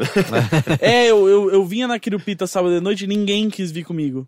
Eu nunca fui. Eu não falei que eu não queria, eu só não tinha como. Mas É eu passei, tipo, agora ali, tipo, aqueles... É que estão montando, já que É, é, eles tão seis, seis da montando e tarde tal. começa. E daí eh, eu fiquei olhando e falando, ah, tem espaguete, tem... Pizza e focaccia. É, por que, que ele tá falando de espaguete, pizza e focaccia com essa voz de desdém? Então, porque, tipo, eu, eu, eu, eu, não- eu quero numa feirinha, eu não quero comer espaguete. Não, Cara, mas eu é como espaguete e pizza o tempo todo. Outra, e ô, você sabe que o espaguete daqui é diferente do que você faz em casa, né? É, Eu o seu espero que seja, né? Porque é o que- eu não vou comer arroz e feijão no, no, no- na É, feirinha. porra, é um da- festival de um bairro tradicionalmente italiano com comidas tradicionalmente italianas. E eu ganhei. A última vez que eu vim na Quirupita, faz uns dois anos, eu ganhei uma bola daquelas de- infláveis gigantes, sabe? Pra jogar vôlei de praia, assim. Vai até quando a Querupita? É o mês inteiro. Hum, acho que eu posso, eu posso ir em breve, talvez. Eu vou querer ir antes de terminar. Melhor mesmo. Tô dizendo que a gente pode ir junto um dia. É, não sei se foi isso que eu ouvi.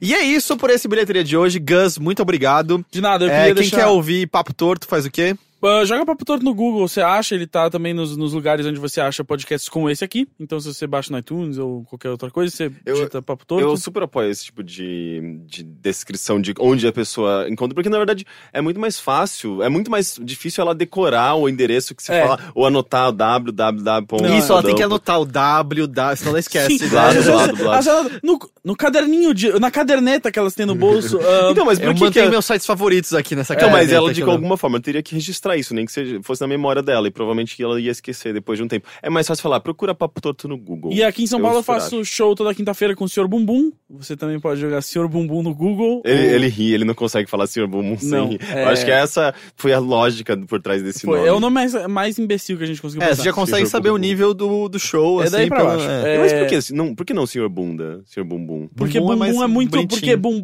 bumbum é tipo. É muito mais bunda mole que bunda, né? É tipo. É, É, é, Não é à toa bumbum que- é mais, é mais tosco não é à ainda, que né? os jornalistas não, não conseguem eh, se livrar do bumbum. Eles falam. Eu, eu não acho que eu nunca vi em É, sites bumbum, grandes. bum- tipo, bunda, pode, tipo, pode ter alguém que vai achar meio ofensivo, mas bumbum ninguém. Nossa, nunca. mas se alguém sente que acha que bunda é ofensivo, eu sinto muito que você não tá apto a viver em sociedade. É, mas é que então, mas aí senhor bunda não é engraçado. Não. Senhor bumbum. Senhor Bunda parece um cara Ah, muito mas, sem graça. Mas É. Sr. Bumbum parece, parece bonitinho. É, então, é, mas essa é a ideia. fofo. A nossa ideia é que o senhor bumbum tem até o desenho do mascote Ele é do Sr. boni- Bumbum. ele é é o tipo de senhorzinho que falaria bumbum, sabe? É. E aí, o Sr. Bumbum, se você jogar no Facebook ou no Google, etc., você acha lá os detalhes. Toda quinta-feira tem show. O Papo Torto, você baixa no podcast. Ele também tá na Rádio Estadão de segunda a sexta de noite aí. Mas ninguém ouve rádio, né, gente? É... E acho que por enquanto é isso. Entendi. Henrique, muito obrigado. É, você Eu não precisa agradeço. procurar no Google nada. Todos os dias que você está aqui. Assim, é, eu vou estar aqui por mais ele tava algum, reclamando mais que você não tempo. tava aqui quando você, você Exato, não tava eu aqui. preciso que ele esteja aqui. Exato, é, eu Mais sinto- algum tempo eu ainda dou pra você. Obrigado. Eu estaria aqui. Matheus, obrigado como sempre. E a gente tem mais bilheteria na semana que vem. Amigo, estou aqui. Tchau.